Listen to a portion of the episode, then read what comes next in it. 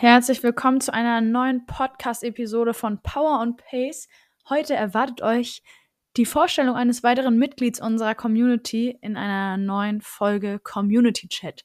Bevor wir aber hier starten, möchte ich euch gerne mitgeben, dass ihr die Möglichkeit habt, ganz viele Mitglieder, die bei mir auch schon im Community Chat zu Gast waren und viele weitere darüber hinaus, am 9. Juni 2024 bei der Power and Pace Trophy im Rahmen des Triathlon Ingolstadt kennenzulernen oder kennenlernen zu können, wie auch immer ihr möchtet.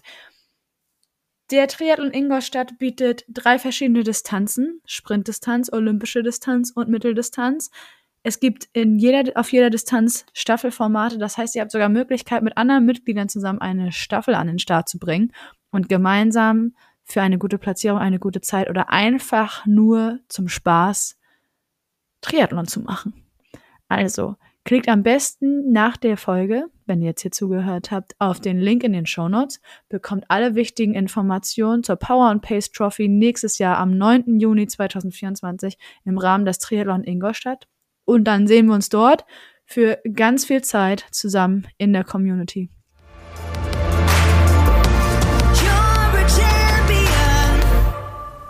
Moin und herzlich willkommen aus Hamburg zu einer neuen Podcast-Episode von Power and Pace Triathlon Training. Ihr kennt meine Stimme, ich bin Jule Bartsch, Teammanagerin von Power and Pace und freue mich sehr, heute ein weiteres Mitglied aus der Community zu haben für eine neue Episode von Community Chat, unserem relativ in Anführungszeichen neuen Podcast-Format hier bei Power and Pace. Und heute ist bei mir der liebe Frank Nuppenay zu Gast. Moin Frank. Guten Morgen. An der Stelle schon mal einmal die Frage, habe ich deinen Nachnamen überhaupt richtig ausgesprochen? Ja, genau, passt. Okay. Nuppenay. Der eine sagt Nuppeni, der andere sagt Nuppenay.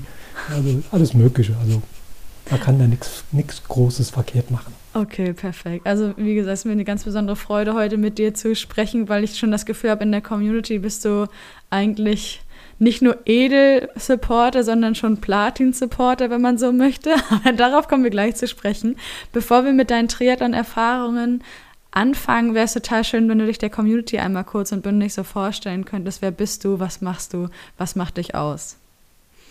Ja, guten Morgen zusammen. Ich bin der Frank Nuppenay, bin kurz vorm 54. Geburtstag, äh, mache Triathlon schon seit langer, langer Zeit, bin verheiratet. Äh, ja, das ist eigentlich so meine große, eine, meine Vita. Äh, war Beamter bei der Deutschen Post, bin jetzt seit drei Jahren, fast vier Jahren schon Frühpensionär und deshalb auch wieder viel Zeit für Triathlon zu machen. Könnte man das an der ist so Stelle. eigentlich meine, meine kleine Vita. Perfekt. An der Stelle denken sich jetzt ganz viele wahrscheinlich schon, ist ja nur gut, wenn er schon so viel Zeit hat für das Training. Ja, ja hat, hat aber auch Gründe, warum ich Frührentner bin. Von daher, ähm, ich persönlich ging auch lieber weiter arbeiten, okay. aber es sollte leider nicht sein. Naja, wenn du daraus das Positive ziehen kannst, dass mehr Zeit für andere Sachen ist und du dich damit gut fühlst, ist das ja schon mal eine schöne Sache, oder? Ja, genau. Nein, alles gut. Okay. Passt. Immer. Das war wirklich kurz und bündig, deine Vita, wie du schon gesagt hast. Dann frage ich jetzt mal die Frage, die ich eigentlich, glaube ich, immer zu Anfang stellen sollte, aber die mir immer durchrutscht. Wir wissen natürlich, du wärst jetzt hier nicht zu Gast, wenn du kein Triathlon machen würdest. Aus welcher Sportart kommst du denn ursprünglich? Oder hat Sport für dich vor vielen Jahren überhaupt schon eine Rolle gespielt? Ja, immer schon in meinem Leben. Okay. Ich habe mit sechs oder sieben Jahren mit Leichtathletik angefangen und mache den Sport also fast durchgehend äh, seit meinem sechsten, siebten Lebensjahr. Äh, zwischendrin ein paar kurze Unterbrechungen zwecks Hausbau oder Familie oder wo ich später auch vielleicht darauf zurückkommen werde, äh, mit ein paar Jahren Pause vom Triathlonsport. Aber äh, eigentlich mache ich seit meinem sechsten, siebten Lebensjahr Leichtathletik, äh, vorwiegend über Mittelstrecke. Das war so immer meine, meine Disziplin. Und äh, ja, also seit über 40 Jahren, 45 Jahren bin ich sportlich aktiv. Wahnsinn. Mittelstrecke war auch eher so mein Ding. Auf welchen Strecken genau warst du unterwegs? Zwischen 800 und 3000 Meter. Also Ah. und dann so bis 1500 war so eigentlich mein, mein Steckenpferd. Äh, nachher dann hoch bis auf 3000, aber eigentlich immer so 800, 1000 oder 1500 Meter. Das war so meine Welt. Ja, ich finde 1500 ist auch eine coole Strecke. Ja, Hätte ich niemals gedacht. also Besser als 800. Also wie ich mit Leichtathletik angefangen habe, da gab es ja für die Jugendlichen noch keine 1500 Meter, gab es ja maximal 1000 Meter. Und äh, das war so eigentlich immer so mein Steckenpferd, so die 1000 Meter. Ich konnte auch immer sehr, sehr schnell laufen. Und äh, ja, dann ging es dann irgendwann hoch bis auf 3000 Meter Höhe und alles, was, was da drüber war, da wurde es dann schon sehr haarig bei mir. Also, also bis 3000 war immer gut. ja. Wenn ich mal so konkret fragen darf, was war damals deine Bestzeit über 1000? Ja, 2,47. Hossa, das ist ordentlich. Ja. Ja. Stark. Und 800? Oh, das weiß ich jetzt. Müsste ich, müsste ich in den Zu lange her gucken. wahrscheinlich, ja, ne? Das sind ja über 40 Jahre her, das weiß ich jetzt auch nicht mehr. Ja. Aber so die 1000 Meter konnte ich immer so 2,47, 2,50. So, das war immer so, so mein, meine Zeit, die ich laufen konnte. Wir waren noch mit der Staffel dreimal 1000 Meter, äh, waren wir auch öfter auf Meisterschaften, auch weit vorne. Äh, und äh, ja, da war ich aber immer der Letzte. Von uns dreien war ich immer der Langsamste. Äh, Ehrlich? Ja. Oha, aber das stachelt ja auch an, ne? Ich finde, wenn du mit einer leistungsstarken Truppe trainierst und auch im Wettkampf unterwegs bist, ist es ja was, also das kenne ich zumindest aus meiner Erfahrung und meiner Familie geht es im Sport auch so, dass du dich schon an den orientierst und dadurch irgendwie motiviert wirst, weil du hast gute Leute, die dich normalerweise ja noch zu noch besseren Leistungen inspirieren und Ja, motivieren. genau so war es. Also ich habe mich da auch immer ein bisschen dran, dran aufgerieben an diesen äh, Versuch dann äh, immer noch besser und besser und besser zu werden. Und äh, ja, nachher ähm, zum Ende hin wo, waren wir ungefähr alle zeitgleich. Also von daher habe ich mich immer stetig von Jahr zu Jahr verbessert. Okay, coole Sache. Ja. Das ist natürlich ordentlich, meine Güte. Jetzt stellt sich natürlich die Frage, wie ging es weiter im Sinne von, hast du von der Leichtathletik gleich den Weg in den Triathlon gefunden oder wie kam es überhaupt dazu, dass du beim Triathlon gelandet ja, das ist bist? eigentlich eine lustige Geschichte. Ich bin gespannt. Äh, ich bin früher als Kind mit meinen Eltern öfter schwimmen, fahren, schwimmen gefahren. In Nachbarort war so ein kleines Hallenbad. Und da hat der Jürgen Zeck im Winter immer trainiert mit zwei Freunden. Und ich fand das immer faszinierend, wie der, wie der Jürgen da durchs Wasser gegleitet ist. Und da habe Mhm. ich dann irgendwann gesagt, so, ah, so möchte ich ja auch mal schwimmen können. Und habe den Jürgen dann irgendwann mal angesprochen. Er sagte, ja, ein bisschen kann ich dir so zeigen, pipapo. Und dann kam dann irgendwann mal ein Bericht von Hawaii im Fernsehen. Und da habe ich gesagt, nee, das, das machen wir jetzt auch. Also mal drauf ein. Mhm. Und äh, habe dann, dann ir irgendwann mir mal mein erstes Rennrad gekauft. So ein ganz billiges No-Name-Rennrad mit einer 7-Gang-Schaltung noch, glaube ich, oder eine 6-Gang noch. Bin damit hier bei uns durch die Gegend gedüst. Und laufen konnte ich ja schon. Und äh, ja, und so hat sich das dann peu à peu weiterentwickelt. Äh, eigentlich wollte ich nur beim Laufen bleiben. Ich bin Mhm. auch mit 13 oder 14 meinen ersten Marathon schon gelaufen. Und äh, dann habe ich dann irgendwann gesagt, nee, nur, nur laufen, das ist doch nicht meine Welt. Also ein bisschen Abwechslung würde ganz gut tun. Ja, und dann bin ich schon hier bei uns in, der, in die Triathlon-Abteilung einge, eingestiegen. Bin dann praktisch auch Gründungsmitglied von dem, von dem äh, Triathlonverein. Der ist 1986 gegründet worden. Ich bin dann Mhm. Anfang 87, sieben, ja doch 87 da eingestiegen. Äh, bin heute noch der einzige Aktive aus dieser Zeit. Äh, Wirklich? Ja, es gibt also Ach, keinen an. mehr, der noch in dem Verein drin ist. Äh, selbst inaktiv keiner mehr. Und äh, ich bin praktisch das Fossil in der Abteilung. Ne, also ich finde das immer ganz lustig. Äh, man muss halt natürlich dazu sagen, Nachwuchs haben wir auch keinen im Verein. Und Oh, okay. äh, von daher, die, alle, die da so aktiv sind, die sind alle so, ja, ich sage jetzt mal so Mitte, Ende 30 an aufwärts. Von daher äh, ist es nicht ganz so schlimm, so als Opa dazustehen.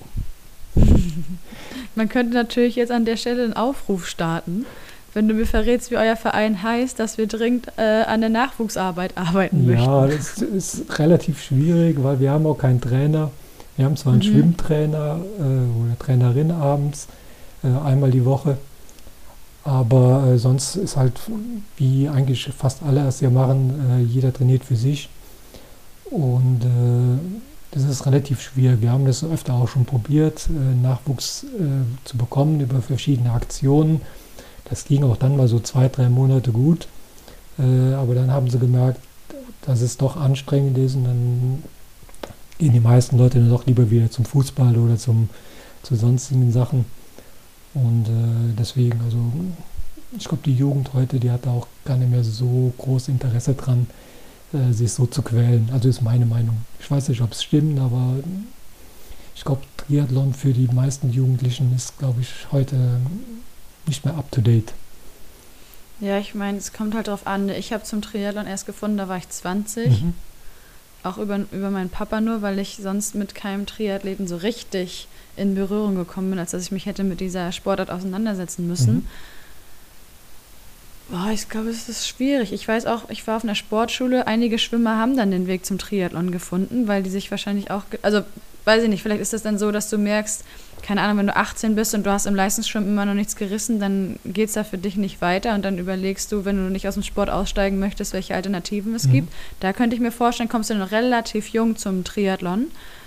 Aber ansonsten bleibt es, glaube ich, auch wenn die Sportart immer populärer wird, immer noch ein kleiner Akt. Mhm, ja. Kinder und Jugendliche früh daran zu bringen. Also ich sehe es ja bei mir, wir haben montagsabends Schwimmtraining und wir haben dann drei, zwei Bahnen und nebenan ist der, der Turnerbund mit seinem Schwimmverein und äh, da sind da überwiegend dann Jugendliche äh, oder, oder Kinder bis Jugendliche und da ist bis heute noch in den ganzen Jahren, wo ich da bin, noch nie einer auf uns zugekommen hat gesagt, oh, ich hätte da auch Spaß dran, was ihr macht und so. Äh, die wollen entweder alle nur schwimmen oder alle nur laufen oder Radfahren, aber irgendwie die Kombination äh, aus allen, da tun sich die Kinder, glaube ich, oder die Jugendlichen heute sehr, sehr schwer, das zu mhm. machen, weil äh, mein, andererseits, man muss natürlich auch dazu sagen, die heutige Zeit mit der Schule, äh, mit, mit der Ganztagsschule und mit allem, was da dazu gehängt, hängt, ist es natürlich sehr schwierig, abends noch dann noch zu trainieren. Und äh, ich glaube, die sind dann froh, wenn sie zu Hause sind, ihre Hausaufgaben gemacht haben und dann ihre Ruhe haben. Also zu unserer Zeit war es nur so, dass wir waren ja um 13 Uhr oder um 13.30 Uhr zu Hause. Wir hatten den ganzen Nachmittag noch Zeit für Hausaufgaben und Sport zu treiben. Das ist heute einfach nicht mehr so. Ja, das stimmt. Und von daher, die sind froh, wenn sie zweimal die Woche Fußball spielen gehen können. Und dann ist es auch gut so. Hm. Haben, ja. Aber es ist interessant, ich werde mal schauen. Ich meine, wir kriegen das ja sowieso mit in unserer Blase, wie sich das in der Zukunft so entwickelt. Ja. Wie es um den Nachwuchs allgemein im Triathlon so bestellt ist. Ja, das stimmt. Und die, die der Nachwuchs, der heute unterwegs ist, die haben äh, schon entweder kommen sie vom Schwimmen, sind da schon sehr, sehr gut, oder kommen aus einer anderen Disziplin äh, wie, wie Laufen. Aber äh, da ist jetzt irgendwo einer einsteigen und sagt, ich kann gar nicht schwimmen, ich kann auch gar nicht Radfahren, ich kann auch nicht laufen. Das glaube ich, das gibt es heute auch gar nicht mehr. Also, dass da jetzt irgendwer da hinkommt und sagt, ähm, ich kann gar nichts von all dem, glaube ich nicht, dass das irgendwie ähm, dass es das noch gibt heute. Ja. Nee, glaube ich auch nicht. In den seltensten Fällen, es sei denn, du hast mal jemanden, aber ich glaube, das reicht nicht als Teenager, dass du sagst, okay, ich habe ewig keinen Sport gemacht, habe ich auch eine Freundin, was ist denn das Verrückteste, was ich an Sport machen kann? Dann hat sie sich von Ironman Hamburg angemeldet. okay. Also das geht auch, geht aber auch. das ist die Seltenheit, Gott sei ja, Dank. Ja, ja, das ist sehr selten, ja. Obwohl ich auch verschiedene Leute kenne, die sich aus der sogenannten Bierlaune heraus dazu entschieden haben, ja, komm, ich mache mal einen Triathlon beziehungsweise auch mal einen Ironman, äh, aber die gar nicht wissen, worauf sie sich einlassen. Also äh, die denken dann einfach nur, naja gut, wir schwimmen ein bisschen, wir fahren ein bisschen und wir laufen ein bisschen, aber dass du da, was weiß ich, 10, 12, 15 Stunden unterwegs bist, ähm, da denken die nie dran. Also ich habe schon ja. so oft gesagt, wenn mir morgens, sonntags morgens um 6 Uhr einer sagt, du machst heute 14 Stunden Sport, würde ich jedem sagen, du bist bekloppt. Auch, ne, also, aber wir machen es einfach. Mhm. Das geht, funktioniert schon. Nur Ja, ja. Äh, aber es gibt viele Leute, die sind da sehr naiv, die gehen da schon einfach so da dran und denken, ja, ja, komm, was der kann, kann ich auch. Ist aber schon auch gut, vielleicht so eine naive Einstellung, ne? Ich glaube, das schützt einen manchmal. Ja, ich muss dazu sagen, so war auch mein erster Ironman genauso. ja, also relativ äh, naiv da dran gegangen. Dazu kommen wir aber gleich. Ja. Du hast jetzt erzählt, wie du beim Triathlon gelandet bist. Was ich noch nicht ganz rausgehört habe, war, ob du von der Leichtathletik, weil du sagtest, mit 13 bist du den ersten Marathon gelaufen. Das heißt, ich behaupte mal, in der Zeit warst du noch bei der Leichtathletik Ja, ja. fix unterwegs. Ähm, in welchem Altersrahmen sich das bewegt hat, dass du dann beim Triathlon gelandet bist? Das muss so mit 16, 17 gewesen sein. Das war 1987. War hier bei uns in Koblenz äh, ein großer Triathlon. Einer der ersten in Deutschland noch. Und ähm, ich hatte dann mein Rennrad mir da- dann irgendwann mal gekauft und habe das dann in der Zeitung gelesen, dass hier ein Triathlon stattfindet bei uns in der Nachbarschaft. Naja, wie das dann so ist, wie ich gerade eben schon mal gesagt habe, relativ naiv. Naja, machen wir einfach mal mit. Äh, und dann natürlich nicht gesagt, ja, wir machen dann die Sprintdistanz, äh, wir machen direkt die olympische Distanz. Und äh, ja, mit 16, äh, ich wusste ja gar nicht, worauf ich mich da einlasse. Mhm. Äh, habe mich dann da auch angemeldet und äh, bin dann, das weiß ich noch sehr, sehr, sehr gut, war der äh, heutige Candian, das war früher Radsport Arnold, der hatte seinen ersten Shop in Koblenz. Da Mhm. bin ich freitags vor dem, vor dem Triathlon noch hingefahren und habe mir meinen Neoprenanzug gekauft. Ja, Da gab es noch Neoprenanzüge ohne Arme und ohne Beine, also so ein kurz. Mhm. Den habe ich mir freitags noch gekauft. Ja, und äh, ja, so, so war das. So bin ich dann zu dem Triathlon 1987 gekommen. Und wie war so der Tag vorher, bevor es den nächsten Tag an den Start ging? Äh, ganz kurios. Ich bin samstags dann noch mit meinem Fahrrad eine Proberunde gefahren und da wurde, ging mein Fahrrad kaputt. Oh. Und äh, ja, Ende vom Lied war, ich musste den Triathlon mit dem Rennrad mit von meinem Vater machen.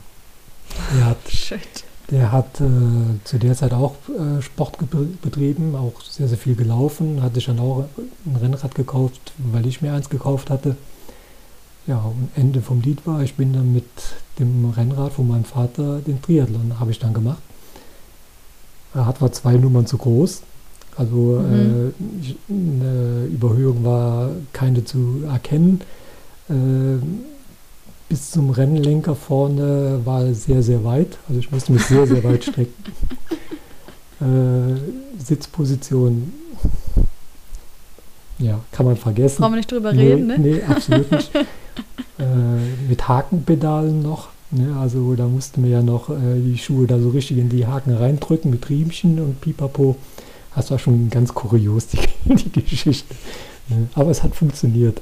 Ne? Also Das ist das Wichtigste.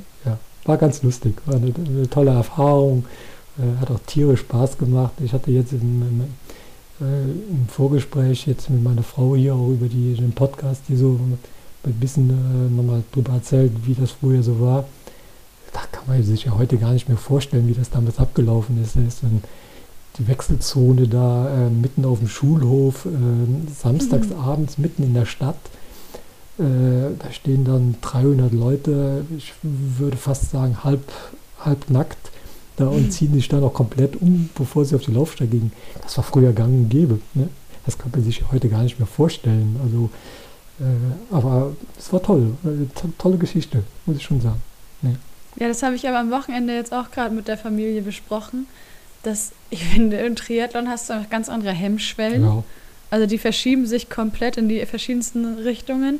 Und bei den ersten Wettkämpfen war das bei mir auch so. ja, Da musstest du dich in der Wechselzone umziehen. Da war dir in dem Moment ja alles egal. natürlich. Wichtig war, aus den alten Klamotten raus in die neuen rein, so schnell wie möglich, damit man in die nächste Disziplin Genau gehen so. konnte. Alles andere war egal. Genau so ist es. Also, äh, und wie gesagt, das war früher gang und gäbe, dass du da mitten auf dem Feld irgendwo bei einem Triathlon gestanden hast, wo 300 Leute pudelnackig gestanden haben. Äh, das hat ja auch kein Mensch interessiert. Ne, von den Ja. Athleten ist es sowieso kein. Und von den Zuschauern, also ich glaube, äh, den meisten, äh, die haben da noch zugeguckt und haben sich darüber köstlich amüsiert. Also, Also von daher, äh, aber wie du gerade eben schon sagtest, die Hemmschwelle ist da schon sehr, sehr gering, äh, weil auch in der heutigen Zeit noch, wenn ich heute irgendwo bei einem Triathlon in einem Zelt bin und ziehe mich da um und wie in Rot zum Beispiel und da hilft mir irgendeiner aus den Klamotten, dann ist mir das auch egal, ob ich da jetzt irgendwie für 30 Sekunden so da stehe oder ob ich eine Badehose drunter habe. Also wenn ich mir darüber Gedanken mache, weiß ich nicht, dann habe ich glaube ich auch den falschen Sport. Ja, aber es ist ganz interessant. Ne? Ich glaube, wenn man, ich überlege nämlich gerade, ich war auch im Leichtathletikverein und dann hast du ja auch dich nach, also vorm Training umgezogen, in die Trainingsklamotten, danach umgezogen, warst im Zweifel noch duschen. Das ist ja dann irgendwie so, wenn du Teamsport in irgendeiner Weise gewöhnt bist, ist das sowieso nochmal was ja. anderes. Ich glaube, Leute, die aus dem Einzelsport kommen, im Sinne von, die waren nie auch in der Umkleidekabine mit anderen Leuten irgendwie konfrontiert und immer nur für sich, dann könnte das, glaube ich, schon sehr herausfordernd sein. Ja, Aber sein, so ja. ist das für uns ja nichts weiter, das fällt ja so hinten runter. Ja, genau. Sehe seh ich auch so. Also von daher, alles gut, wie es ist. Ich denke auch. Hm. Gut, erster Triathlon. Da interessiert mich immer besonders, wie hast du dich so vorher gefühlt? Gehen wir gerne direkt in die Vorstartsituation und wie ging es dir, als du die Ziellinie überquert hast, falls du dich noch erinnern kannst? Oh, das ist sehr lange her. Also ich kann mich an verschiedene Situationen während dem Wettkampf erinnern, ja. Nehmen wir auch. Äh, aber der Zieleinlauf an sich, glaube ich, den gehe ich gar nicht mehr hin. Das war, kann ich dir nicht mehr erzählen. Also ich weiß, dass ich, äh, es ging dann hier bei uns an der Mosel vorbei, äh, zehn Kilometer flach und dann ging es links ab, äh, zwei, drei Kilometer berghoch, relativ steil auch berghoch, äh, mit einem Fahrrad, äh, was mir hinten und vorne nicht gepasst hat. Mhm. Äh, und dann ging es nachher zum Schluss die letzten 20 Kilometer wieder total topfeben an der Mosel vorbei. Äh, ich weiß nur, dass mich da Pulks an Radfahrern überholt haben. Und ich versucht habe, mich da irgendwie hinten in den Windschatten reinzuhängen. Da gab es ja noch keine Windschattenfreigabe. Äh, da ist ja gelutscht worden wie, wie sonst was. Da sind ja 70, 80 Leute im Pulk gefahren. Ne? Da waren ja auch noch keine abgesperrten Straßen. Ja, das, äh, der, der, der, Wettkampf, der war samstags spät nachmittags, da war der öffentliche Verkehr noch. Ne? Da war, stand vielleicht an der Kreuzung einer, der die, die, die Radfahrer dann irgendwo links den Berg hoch geleitet hat oder an Kreuzungen. Aber sonst bist du da im normalen öffentlichen Verkehr mitgeradelt. Und äh, das sind so Sachen, wo ich mich noch daran erinnern kann. Am Laufen halt in die Wechselzone, äh, dass ich da umgezogen habe und dann rausgesprintet bin, wie nicht ganz knusper. Äh, und nach 500 Metern gedacht habe, nee, hier kommst du nie wieder an. Äh, aber es ging dann scheinbar, also ich bin in die 10 Kilometer dann irgendwie noch dahin getrottet. Aber den Zieleinlauf an sich habe ich keinerlei Erinnerungen mehr dran. Kann ich mhm. also jetzt nichts mehr zu sagen. Mhm. Das ist ja auch halb so wild. Das heißt, wir haben jetzt vorher gar nicht drüber gesprochen. Du hast einen ersten Triathlon auf der olympischen Distanz dann Direkt. gemacht? Ja. Ich habe hab immer gedacht, äh, wenn, dann mache ich es richtig. Äh, zu der Zeit war es ja nur noch 1000 Meter Schwimmen statt 1500. Mhm. Aber es waren noch 42 Rad und 10 Laufen. Und äh, ja, immer so, so, Kleinigkeiten, da habe ich mich nie mit, mit angefreundet. So Sprintdistanz, äh, ja, mache ich, habe ich auch gemacht, aber das war eigentlich nie so meine Welt. Okay. Ja, das ist ja total Geschmackssache, ja, ne? Ja. Also ich persönlich finde zum Beispiel so, jede Distanz hat was für sich und ich probiere ja. auch jedes, also alles aus, außer Langdistanz aktuell, weil, oh nee, kann ich mir beim besten Willen nicht vorstellen. Ähm, aber ja, und dann gibt es eben äh, auch Athleten wie dich, die sagen, Sprint ist nett, aber brauche ich gar nicht, weil finde ich keinerlei Erfüllung drin, sondern ab olympisch geht es erst richtig los. Ja, aber ist die Hektik zu, zu, zu anstrengend dann da so in der Wechselzone. Ja. Äh, und da muss ja wirklich alles passen. Äh, ich bin ja früher viel für, für die Liga bei uns gestartet. Und da waren ja auch verschiedene Sprintdistanzen drin. Und, äh, aber ach, diese Hektik da immer, das, das war nie so meine Welt. Ja, das ist auch nicht meine Welt. Also bei, bei, den Wechselzeiten spätestens siehst du so perfektioniert ja. ja. das auf der Distanz ja. noch nicht. Ja. Aber ist ja halb so wild. Okay, du, also du hast gerade schon gesagt, du warst auch in der Liga unterwegs. Mhm. Meine Frage, nachdem du den ersten Triathlon gemacht hast, was war danach so dein größtes Ziel? Vor allem vor dem Hintergrund, dass du gesagt hast, du hast Jürgen Zeck beim Schwimmen getroffen, mhm. das hat dich schon extrem inspiriert ja. und dann lief auf einmal Hawaii im Fernsehen, wo du gesagt hast, da will ich mal hin. Da musst du ja auch noch sehr jung gewesen sein. Ja, da war ich ja auch 16, 17, irgendwo im Dreh rum. Ich habe dann, wie gesagt, ja. meinen ersten Triathlon gemacht und dann hier in dem Verein, in dem Verein hier, da hieß es ja, wir machen mal so eine Mannschaft, äh, ob ich da Lust hätte mitzumachen. Ja, habe ich gedacht, ja. okay. Ich muss dazu sagen, ich war damals das jüngste Vereinsmitglied. Ähm, alle anderen, die waren Minimum zehn Jahre älter. Äh, und dann äh, ja, habe ich gesagt, okay, starte ich halt mit. Die sind dann irgendwann auch schon bei den Seniorenmeisterschaften gestartet und äh, da bin ich dann immer so als, als Helfer oder als Supporter mitgefahren. Äh, war auch immer eine super tolle Erfahrung äh, und habe dann irgendwann auch gesagt, ja, würde auch ganz gerne selber mal irgendwann starten und bin dann, dann auch mit reingerutscht dann. Mhm. Ähm, aber die waren, die, die zu der Zeit aktiv waren, äh, die haben nicht so viele Wettkämpfe im Jahr gemacht, also vielleicht zwei, drei. Und dann war das mit der Liga dann auch irgendwann nach zwei, drei Jahren noch schnell wieder Geschichte.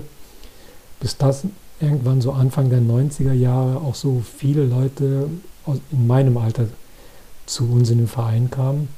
Mhm. Äh, auch sehr, sehr, sehr gute Leute, äh, die also auch sehr, sehr ambitioniert betrieben haben zu der Zeit. Und äh, dann hat das bei uns im Verein auch richtig Fahrt aufgenommen. Also wir haben da so richtig gute Cracks gehabt, die auch viel bei, bei deutschen Meisterschaften, Europameisterschaften gestartet sind, die auch da relativ weit vorne waren. Und, äh, aber es waren überwiegend mehr Leute, die sich auf den Duathlon spezialisiert haben, weil ja, wie, ich sage immer, bei uns hier, der Verein in Anderlecht ist ein, ein klassischer Nichtschwimmerverein.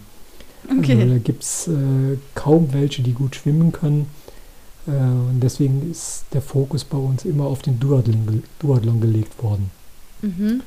Und da waren die Leute richtig, richtig gut. Ne? Also äh, die waren super schnelle Läufer, bärenstarke Radfahrer. Und äh, die waren auch öfter in Zofingen bei der mhm. Langdistanz-Weltmeisterschaft, glaube ich, waren das damals schon, oder Europameisterschaft. Und die waren da schon äh, im, ja, so Top 10, Top 20, sind die schon aufgetaucht ab und zu. Und Stark. Ja, und so hat sich das dann einfach weiterentwickelt. Irgendwann kamen noch mal ein paar gute Schwimmer dazu und dann äh, sind wir dann noch mal zwei Jahre lang zweite Bundesliga gestartet. Äh, das war dann schon ein anderes Kaliber. Da ging es dann schon richtig zur Sache. Und ja, also hat tierisch Spaß gemacht, muss ich schon sagen. Also ist eine ganz, ganz tolle Erfahrung gewesen, die ich auch nie missen würde. Mhm. Und äh, ja, irgendwann war die Duathlon-Geschichte dann, dann rum, weil die sich dann auch zurückgezogen haben oder dann versucht haben, Triathlon auch zu machen. Und äh, ja, so hat sich das dann alles peu à peu äh, weiterentwickelt bei uns. Okay, und wie hat sich das vor allem für dich weiterentwickelt, als die Duathlon-Geschichte irgendwie ein Ende fand? Ähm, das war relativ einfach. Mein Arbeitgeber war ja die Deutsche Post. Ja. Und die Deutsche Post hat ja, war ja in Rot Hauptsponsor. So Anfang, äh, Ende der, der, der 90er Jahre, Anfang der 2000er Jahre. Mhm. Dann kam irgendwann so um die 95, 96 kam die Post auf die Idee, ein Triathlon-Team zu gründen. Mhm. Und dann äh, hat man mich gefragt, ob ich da Interesse dran hätte. Ja, ich einfach so naiv wie ich bin, dann irgendwann gesagt, ja, machen wir. Ich habe ja nie mhm. gedacht, dass die in Rot ein Triathlon-Team machen würden. Ich habe gedacht, die würden das generell so machen, so für olympische ja. Distanz oder so. Irgendwann kam dann die die Frage auf, äh, ja, hättest du auch Interesse daran, in Rot zu schlachten? ja, ja, machen wir. machen wir. Ganz unkonventionell mich angemeldet. Zu der Zeit musste man sich ja noch mit Brief offiziell da anmelden. Äh, nicht so wie heute per E-Mail. Da musste man ja noch einen Brief hinschreiben und sagen, ich würde mhm. gerne dann und dann starten. Äh, dann hat man wochenlang gewartet, auf dass irgendwann mal eine Antwort kommt. Ja. Ähm, das hatte sich durch das Team Deutsche Post dann schnell erledigt, weil die das alles erledigt haben für einen. Ja, Bietet sich ja an, wenn man da arbeitet. ja, Ne? total. Also äh, ich muss auch sagen, ich hatte sehr, sehr viele Privilegien dadurch. Mhm. Also die Post hat dann ja auch immer alles bezahlt. Ne? Die hat den Start komplett bezahlt. Ich hatte jedes Jahr, in den ganzen Jahren, wo ich dabei bin, das war von 96 bis 2003, Oha. ähm, das war auch das letzte Jahr, wo die Post dann äh, das Sponsoring da gemacht hat, hat die Post komplett immer alles bezahlt. Also sprich, äh, Startgelder bezahlt. Die, ich hatte jedes Jahr ein, was ist, 10, 15, 20-teiliges Wettkampfoutfit und Trainingsoutfit bekommen, einen neuen Fahrradhelm jedes Jahr, äh, Reisekosten bezahlt. Wenn du dich für Hawaii qualifiziert hast, hat die Post auch die komplette Reise für Hawaii bezahlt zu der Krass. Zeit. Äh, das war schon, äh, war schon klasse. Ich habe Sonderurlaub vom Arbeitgeber dafür bekommen, drei Tage. Äh, also Freitag, Samstag und den Montag. Also das war schon, war schon klasse immer. Das muss man schon sagen. Und das hat mich halt auch gereizt, dann irgendwann mal zu sagen, ja, für so ein Team zu starten, wäre schon was klasse, wäre schon klasse. Mhm. Und habe mich dann einfach beworben. Ja, eigentlich habe ich damit gerechnet, dass ich eine Absage kriege, aber war leider nicht so. Ich musste da also starten. Äh, die hatten noch, ich glaube, 30, 30 Leute hatten die für das Team. Und es haben sich weit über 60, 70 Leute darauf beworben. Du musst auch eine gewisse Qualifikation haben, um in dieses, um in dieses Team reinzukommen. Mhm. Und ja, da habe ich also scheinbar die Kriterien erfüllt und äh, ja, bin dann, dann so, so da reingerutscht. Ah, okay. Das heißt, ich dachte ursprünglich, als du jetzt angefangen hast, davon zu reden, als sie dich angefragt haben, ob du Interesse hast, dass dein Platz also direkt gesetzt ist. Nee, nee, nee, nee, nee. Also die haben mich Ah. gefragt, ob ich da Interesse dran hätte und habe mich dann ganz normal beworben da bei Okay. dem Team. Und dann habe ich dann irgendwann erfahren, dass sie auch gewisse Auswahlkriterien haben. Und äh, ja, und dann bin ich dann halt in dieses 30 30-köpfige Team reingerutscht. Gut, gewissermaßen hat dich also die Deutsche Post auf die Langdistanz geschickt. Ja, ich muss auch ganz ehrlich zugeben, ich mache ja Triathlon jetzt schon seit fast 40 Jahren. Mit ein paar Unterbrechungen drin. Ich habe in meinem ganzen Leben noch nie die Mitteldistanz gemacht bis heute. ist ja abgefahren. Ne, Also immer nur Sprint, Olympisch und Langdistanz. Ich habe noch nie Mitteldistanz gemacht. Ist ja wirklich witzig. Ne, Also ich werde nächstes Jahr in Ingolstadt meine erste Mitteldistanz machen. Ja, da freuen wir uns, dann sind wir nämlich alle da. Ja. Also ich bin selber mal gespannt, wie das, wie das werden wird. Aber das wird bestimmt gut. Ja, glaube ich auch. Aber egal, anderes Thema. Ja. Ja, und dann ja, bin ich dann einfach so, ja, machen wir. Starte ich einfach mal in Rot. Aha. Also äh, längste Schwimmeinheit waren 1500 Meter bis dahin. Solide. Äh, Längste Radeinheit nicht mehr wie vielleicht 50 Kilometer. Mhm. Und laufen genauso. Marathon laufen konnte ich ja. Äh, aber zusammenhängend wusste ich nie, wie das funktionieren wird. Aber, wie ich eben gesagt habe, naiv drangegangen, wird schon irgendwie klappen. Ja. Und hat's auch. Na siehst du, erzähl. Ja, das war dann eine ganz lustige Geschichte. Ähm, nachdem ich dann gesagt habe, also ich muss da, dabei sagen, äh, im Jahr vorher waren die, die Duathleten bei uns aus dem Verein, die sind dann in Rot gestartet. Ah, Und die habe ich dann supportet da. Und dann äh, habe ich gedacht, naja, wenn die Nichtschwimmer das hinkriegen, ich war ein mittelmäßig, mittelmäßig guter Schwimmer, habe ich gedacht, wenn die das hinkriegen, kriegst du das auch hin. Also machst du das.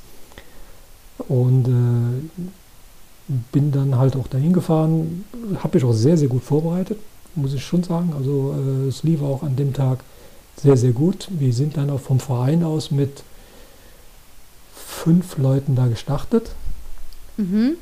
und ich bin, äh, ich war immer in einem Lauftreff bei uns in dem Nachbarort mit drin so. Ja. Und da war einer dabei, der war auch nachher bei uns im Verein und der hat von diesem Lauftreff einen Eisenmann bekommen. Ich habe ihn jetzt leider nicht zur Hand hier. Aus massivem Stahl Krass. rausgefräst. Stark. Den hast du bekommen, wenn du in Rot gefinisht hast. Also Ja. ein Ironman Eisenmann. Cool. Und äh, der ganze Lauftreff, die sind dann jedes Jahr nach Rot runtergefahren und haben da unten gezeltet. Das waren jedes Jahr so um die 20 Personen. Cool. Es war natürlich mehr so ein Gelagere wie, äh, wie Supporten, weil die sind dann teilweise auch morgens erst um 10 Uhr aus dem Zelt gekrabbelt, weil es früher nicht ging. Aber sie waren da.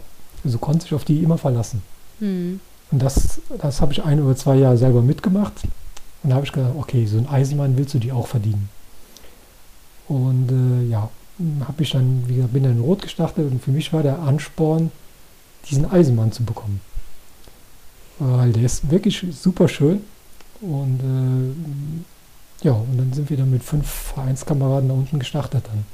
Mhm. Und wir sind dann freitags angereist da unten, haben auch zusammen äh, in einem Ferienhaus gewohnt, in Georgensgmünd. Und das war von vorne bis hinten eine super tolle Veranstaltung dann. Also wir zusammen gefrühstückt, äh, zusammen dahin gefahren, Vorbelastung gemacht und mit allem Pipapo. Äh, und es war ein richtig, richtig tolles Erlebnis damals. Äh, ich bekomme heute noch Gänsehaut, wenn ich daran denke, an, an die ganze Geschichte.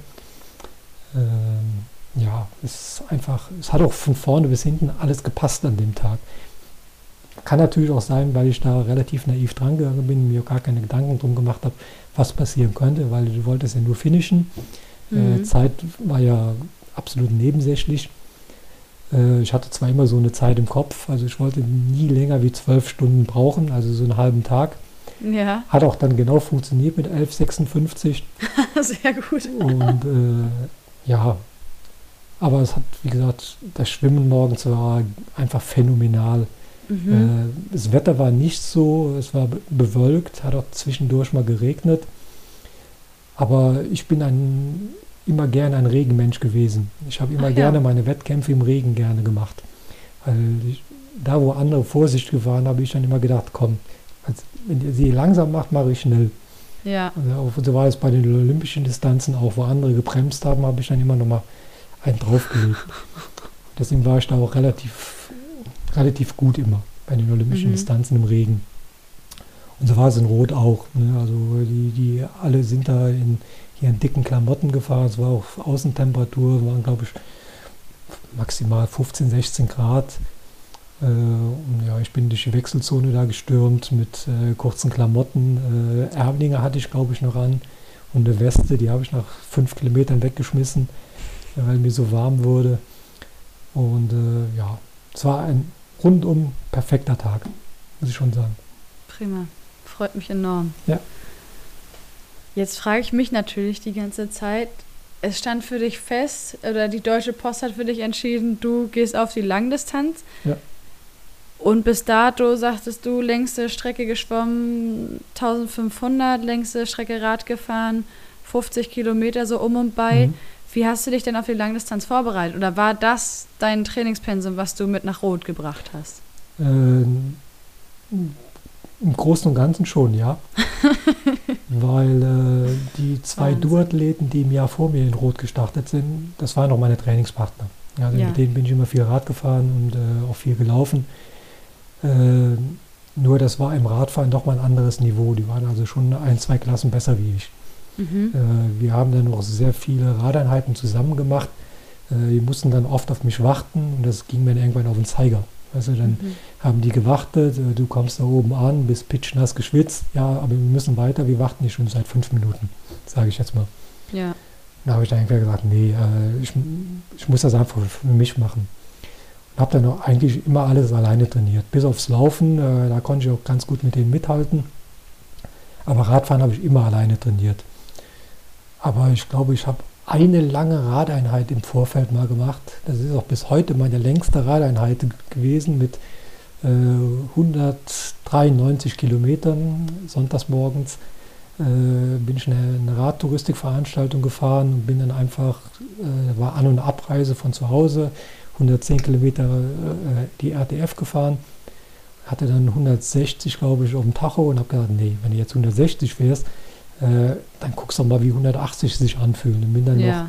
20 Kilometern um unseren Wohnort drumherum gefahren, hatte nachher 193 äh, und das war meine längste Radeinheit bis heute auch. Äh, und äh, sonst bin ich eigentlich nie mehr wie 100, 110 Kilometer gefahren. Also es liegt mir auch gar nicht. Also ich muss auch dabei sagen, Radfahren liegt mir bis heute noch nicht. Hm, also ich bin ein, ein relativ schlechter Radfahrer heute noch. Ähm, mir macht Radfahren doch einfach nie richtig Spaß. Also wenn Radfahren, okay. nicht, wenn Radfahren nicht zum Triathlon gehören würde, würde ich es glaube ich auch nicht machen. äh, war immer so, so im, im Mittelfeld, äh, bin ich rumgeturnt, aber für vorne äh, hat es nie gereicht oder so im vorderen Drittel. Äh, weil das war für mich immer, immer, immer zu anstrengend. Ne? Also da über diese Drück Drückerei berghoch, bin auch ein sehr, heute noch ein schlechter Bergfahrer. Äh, flach geht, also hier so mhm. an der mhm. Mosel kann ich ganz gut oder am Rhein kann ich ganz gut fahren, aber sobald es in die Berge geht hier, die habe ich halt hier in der Eifel, äh, wird dann schon äh, sehr anstrengend für mich, würde mhm. ich schon sagen. Okay, aber gut zu wissen. Ich glaube, ich habe mit niemandem bisher hier so zusammengesessen bei Community Chat, der mir gesagt hat, das mit dem Radfahren, das ist nichts. Also um das mal abzukürzen, ja. was du gerade so gesagt hast. Also ich bin, Interessant. Ich bin, äh, ich glaube, das zu behaupten, ein, ein Genussradler. Mhm. Also ich kann ganz gut äh, so im 25er Schnitt rumfahren.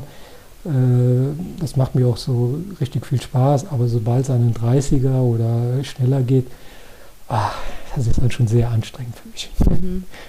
Also vielleicht kommt auch jetzt das Alter dazu mit 54, dass es sowieso anstrengend wird.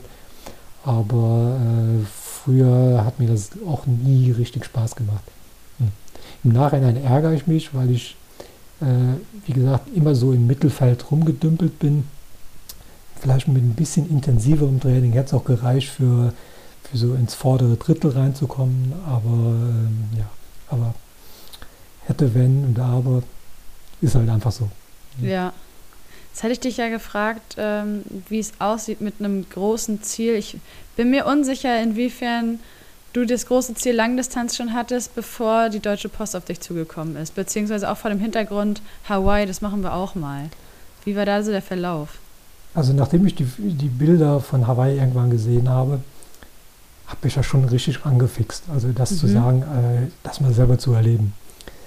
Ähm, ich war natürlich immer meilenweit davon entfernt, irgendwo eine Quali zu machen.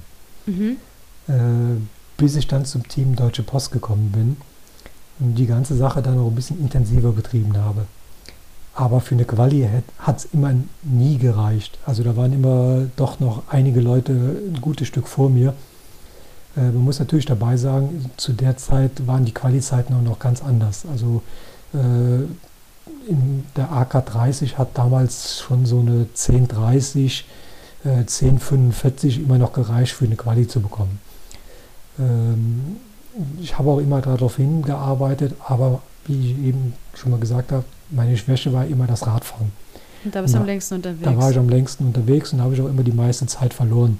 Mhm. Äh, das war auch immer diese Zeit, die mir nachher gefehlt hat für eine Quali. Ach, guck an. Und äh, im Laufen war ich immer so, dass ich sagen kann, äh, hätte es gereicht, im Schwimmen hätte es auch gereicht, aber diese halbe Stunde, dreiviertel Stunde, die ich beim Radfahren zu lange gedümpelt habe, äh, das war immer mein, mein, mein Manko. Mhm. Ähm, ich habe heute noch immer den Traum, irgendwann mal dahin zu kommen. Äh, ich denke, vielleicht so in der AK60 äh, würde ich es auch noch mal probieren. Äh, aber ich habe halt andere Probleme in den letzten Jahren gehabt, äh, die mich daran gehindert haben, äh, dieses Ziel weiter zu verfolgen einfach. Viel aus gesundheitlicher Sicht, äh, auch einige private Geschichten. Äh, und, äh, aber jetzt, so in den letzten zwei, drei Jahren, reift der Gedanke immer mehr bei mir, das irgendwann nochmal zu probieren. Also ich glaube, ich hätte auch einen Slot für Nizza angenommen dieses, diesen Jahres, wenn ich die Chance dazu be bekommen hätte. Einfach um dieses Erlebnis einfach mal zu machen.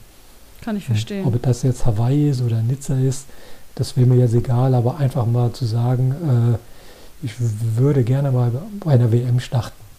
Hm. Viele Leute haben ja auch immer gesagt, äh, vom Potenzial her bei mir, ich wäre der klassische Mitteldistanz-Triathlet. Das wird sich ja nächstes Jahr zeigen. Ja, äh, ja Ja, glaub, ich weiß es nicht. Aber früher, früher hätte ich gesagt ja. Äh, habe die Chance allerdings ja dann noch irgendwann verpasst, äh, weil die Grundschnelligkeit war ja immer da. Äh, also ich glaube auch selber, dass ich ein ganz passabler Mitteldistanzler gewesen wäre. Ähm, habe diesen Sprung dann äh, allerdings oder die, das nie gemacht, bin dann direkt auf die Langdistanz gegangen. Äh, Im Nachhinein frage ich mich eigentlich, warum ich das eigentlich nie gemacht habe. Ich habe es einmal probiert, bin dann bei, beim Laufen verletzungsbedingt nach vier Kilometern aussteigen müssen. Mhm. Äh, und äh, das war mein einziger Mitteldistanzversuch bis heute. Naja, wie gesagt, 9. Juni 24, ne? Schauen wir mal. Schauen wir mal. Okay. Wir gucken also jetzt auch schon, aber letztendlich spätestens mit Ende unseres heutigen Gesprächs nachher Richtung Hawaii, beziehungsweise allgemein Richtung WM-Quali. Gibt es bis dahin noch ein Zwischenziel, was du dir vielleicht jetzt für die vergangene Saison 23 gesteckt hattest oder neben der Mitteldistanz nächstes Jahr für nächstes Jahr steckst? Ähm, also fangen wir mal so an. Ich habe ja 2009 ganz mit Triathlon aufgehört. Oh, Ja, ich habe äh, bis 2009 äh, wirklich sehr, sehr viele Wettkämpfe gemacht, un unzählige Triathlons gemacht äh, und, und, und Läufe, Marathonläufe und Volksläufe und andere Geschichten. Und habe dann im September 2009 bei dem letzten Triathlon, bei meinem Heimtriathlon hier bei mir vor der Haustüre, irgendwann beim Radfahren gemerkt, nee, irgendwas stimmt hier nicht. Äh, du brauchst mal eine Pause. mhm. Ich war wirklich ausgebrannt. Äh, mein Heimwettkampf, ein paar Kilometer, fünf Kilometer von mir weg hier. Ich, ich kannte jeden Strauch, weil das mein Trainingsrevier ist, jeden, jeden Baum, jeden Pflasterstein. Aber an dem Tag lief gar nichts zusammen. Es war auch äh, noch eine Liga-Veranstaltung, Mhm. äh, wo es bei uns darum ging, aufzusteigen wieder in die zweite Bundesliga. Äh, und ich war eigentlich auch gesetzt für den Tag, äh, aber es lief von vorne bis hinten gar nicht zusammen an dem Tag. Beim. Schwimmen schon nichts, Rhein, beim Rheinschwimmen äh, lief nichts, äh, beim Radfahren in der Wechselzone hat schon nicht funktioniert, beim Radfahren vom ersten Meter an lief gar nichts zusammen und habe dann irgendwann beim Radfahren nach 30 Kilometer gedacht, hm, das ist nichts. Also du musst einfach mal äh, ein Jahr Pause machen. Mhm. Habe den Wettkampf dann irgendwie zu Ende gedümpelt, äh, die 10 Kilometer hinten drauf, dann noch in knapp 60 Minuten gelaufen, äh, was weit unter meinem Niveau war, weil ich normalerweise immer so 39, 40, 41 Minuten nach hinten drauf gelaufen bin und habe den dann einfach nur zu Ende gebracht. Ja. Äh, muss dann dazu sagen, an mir hat es dann auch gelegen, dass wir nicht aufgestiegen sind in die zweite Liga.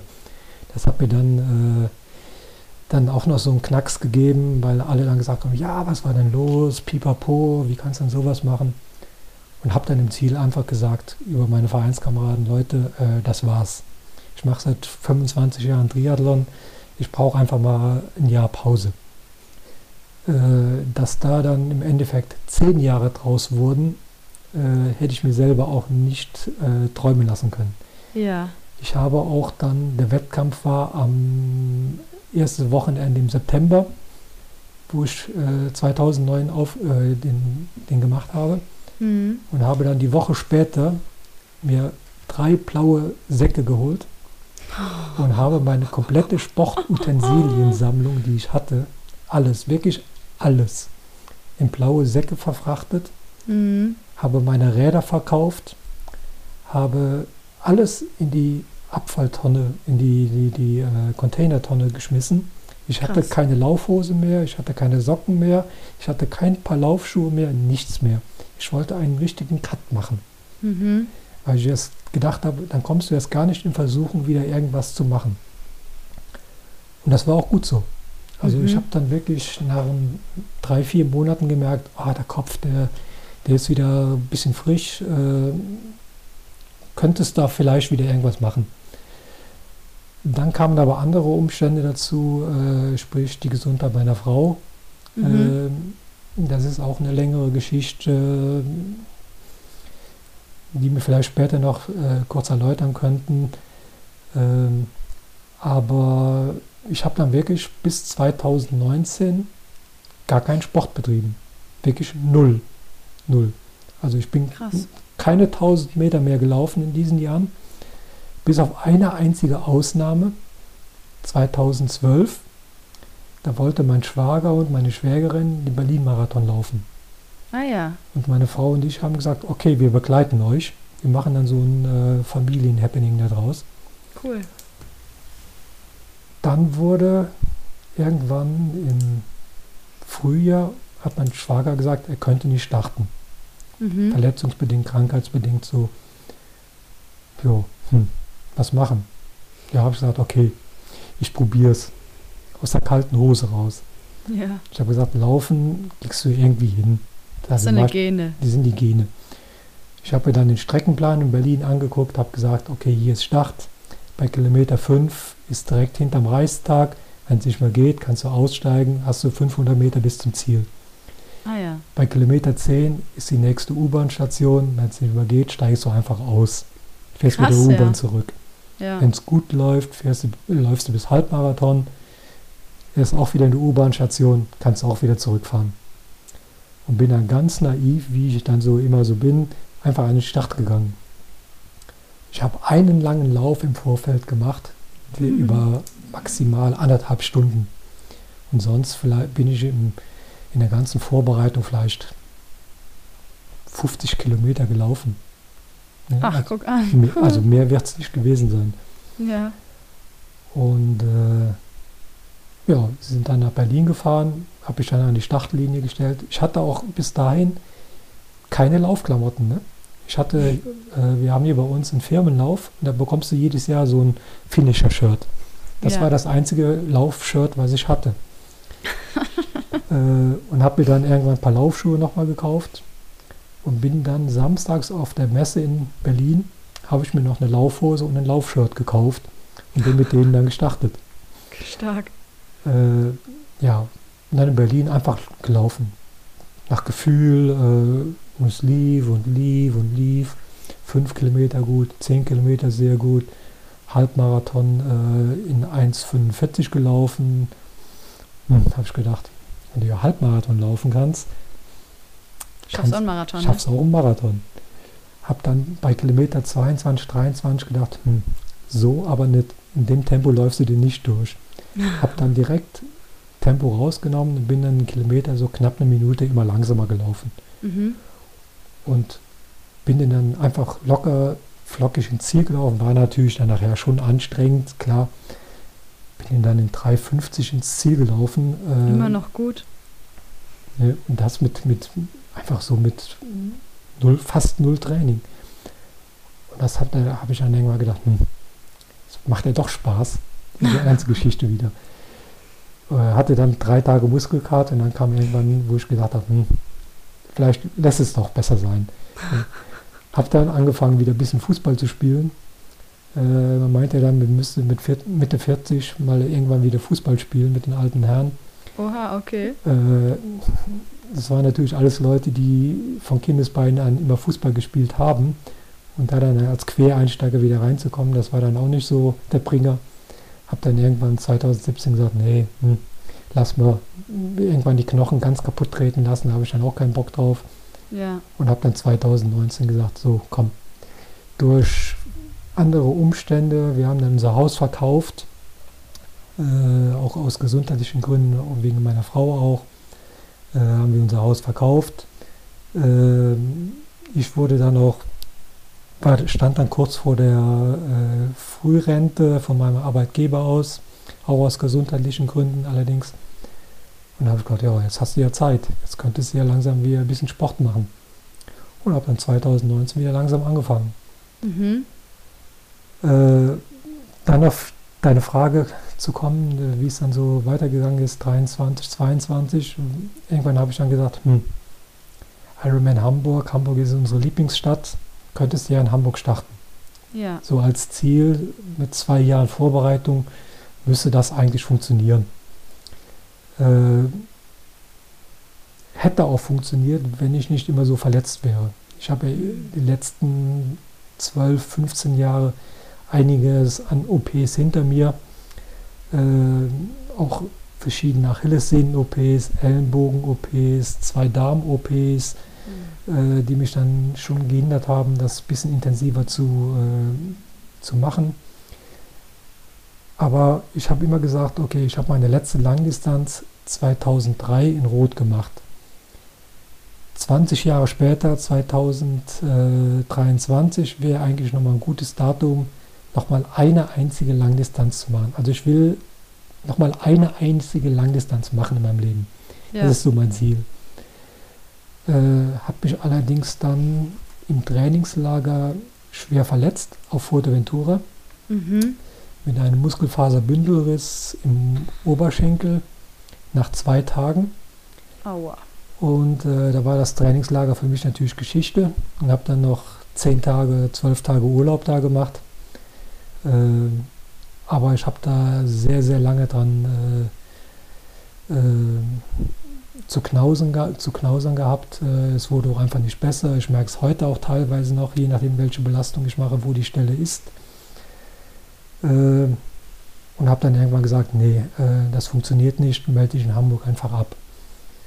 Ja. Und äh, wir haben uns ja dann auch bei der in Hannover bei der Power and Pace Trophy getroffen, das erste Mal getroffen. Genau. Da wollte ich ja eigentlich auch starten als Vorbereitung, wo ich mich dann äh, auch erkältet hat, wo ich dann erkältet hatte, wo ich dann auch nur zugeguckt habe. Äh, das war einfach ein solchen Jahr.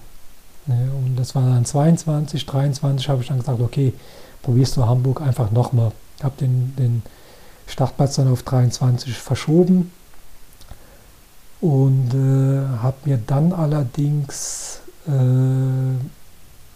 die Woche vor Ostern noch Corona eingefangen. Mhm. Äh, ich hatte die ganze Corona-Zeit nie Probleme. Und jetzt, wo es abgeklungen ist, in den letzten Zügen, haben meine Frau und ich uns damit beide infiziert noch. Und das hat mich wirklich ganz aus den Latschen gehauen. Äh, das hat bis zum Juli, Juli, Juni, also Juni, Juli gedauert, bis ich wieder einigermaßen auf dem Damm war. Äh, da war an, an, Sport war gar nicht zu denken. Also ich mhm. wohne hier im dritten Stock jetzt. Äh, ich konnte keine drei Stockwerke zu Fuß gehen, ohne dass ich Wahnsinn. auf jedem Stockwerk ein, zwei Minuten Pause habe machen müssen. Mhm. Äh, da war an Sport gar nicht zu denken. Unglaublich. So. Aber jetzt geht's. Also wir sind wieder beide äh, topfit äh, und äh, dann habe ich Hamburg dann abgesagt und habe dann jetzt für nächstes Jahr gesagt, okay, eigentlich wollte ich gar keine Langdistanz mehr machen. Ich habe dann einfach gesagt, okay, mein Körper gibt mir so viele Zeichen in den letzten zwei, drei Jahren, dass er einfach auch keine Lust mehr hat darauf. Äh, lass es einfach sein. Mach mhm. einfach so Sport, so wie du Lust und Laune hast. Mach von mir aus ein paar Sprintdistanzen, ein paar olympische Distanzen, vielleicht dann auch mal eine Mitteldistanz. Ja, und da waren wir halt in Rot dieses Jahr als Zuschauer. ja, gut. Und äh, ja, wir waren dann so mit vier, fünf Leuten da und dann hieß es ja, der Thorsten, ja, ich dachte, der, der Flo hat dann gemeint, ja, dann starte ich auch. Der Peer, ja, dann komm, dann mache ich auch mit. Ja, wie sieht es denn mit dir aus? Ja, nee, nee, ich mach's nicht. Nee. Ich bin so oft in Rot gestartet. Äh, Rot, ich fahre, habe natürlich auch so eine wie soll ich sagen, ich liebe Rot über alles. Okay. Also die ganze Gegend da unten, wir fahren da auch jedes Jahr hin in Urlaub. Ja. Wir fahren auch jedes Jahr dahin in ein kleines Trainingslager, schon seit Anfang der 90er Jahre. Äh, wir lieben diese Gegend da unten.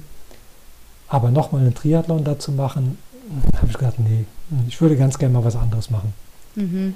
Ja, dann standen wir auf der Tribüne, die Finisher kommen alle rein äh, und dann hieß es irgendwann, ah, du siehst aber nicht danach aus, als wenn du das nicht doch nochmal machen würdest. Okay, habe ich gesagt, Leute, ihr habt mich weich gekocht. Ich starte nächstes Jahr noch einmal in Rot und dann ist aber definitiv Schluss. Mit Langdistanz. Mit Langdistanz. Also ich will die nächstes Jahr dann in Rot finishen. Mhm. Die Zeit ist mir schnurzpiep egal. Also äh, wenn ich 14 Stunden brauche, brauche ich 14 Stunden. Wenn irgendwas mit einer 10 davor steht, ist es noch besser. Äh, aber im Endeffekt ist es mir schnurzpiep egal, äh, wie ich da ins Ziel komme. Ich will die finishen, will dann sagen, okay, Ich hatte eine tolle Zeit auf der Langdistanz. Muss auch dazu sagen, ich bin 2002 in Rot das erste und einzige Mal ausgestiegen in meiner. Karriere Mhm. beim Laufen, weil ich keinen Bock mehr hatte. Krass. Ich hatte, ich hatte einfach auf der Laufstrecke keine Lust mehr. Es war bis dahin mein best, meine beste Langdistanz. Vom Schwimmen her, vom Radfahren her und vom Laufen her. Ich hätte da eine absolut, absolute Bestzeit hingelegt, bis ich an die Lände kam, Hm. auf dem Rückweg. Mhm. Und da stand meine Frau und der ganze Fanclub von dem Lauftreff von früher oder Vereinskameraden. Und wenn die nicht da gewesen wären, hätte ich durchgezogen. Ja, ah, ist ja Aber die standen da, und die standen da und dann hat mein Kopf irgendwann gesagt, hör auf.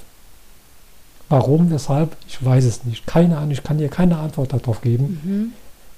Und bin dann stehen geblieben und habe gesagt, ich habe keine Lust mehr. Ist ja Es verrückt, waren, ne? es waren noch zehn Kilometer vielleicht bis ins. Ziel. Ja. Äh, ich bin an, am Kanal vorbei mit einem Franzosen gelaufen, der genau mein Tempo hatte. Mhm. Wir sind, ich glaube, 15 Kilometer Seite an Seite gelaufen. Das war perfekt. Das war wirklich perfekt. Wir hatten dasselbe Tempo.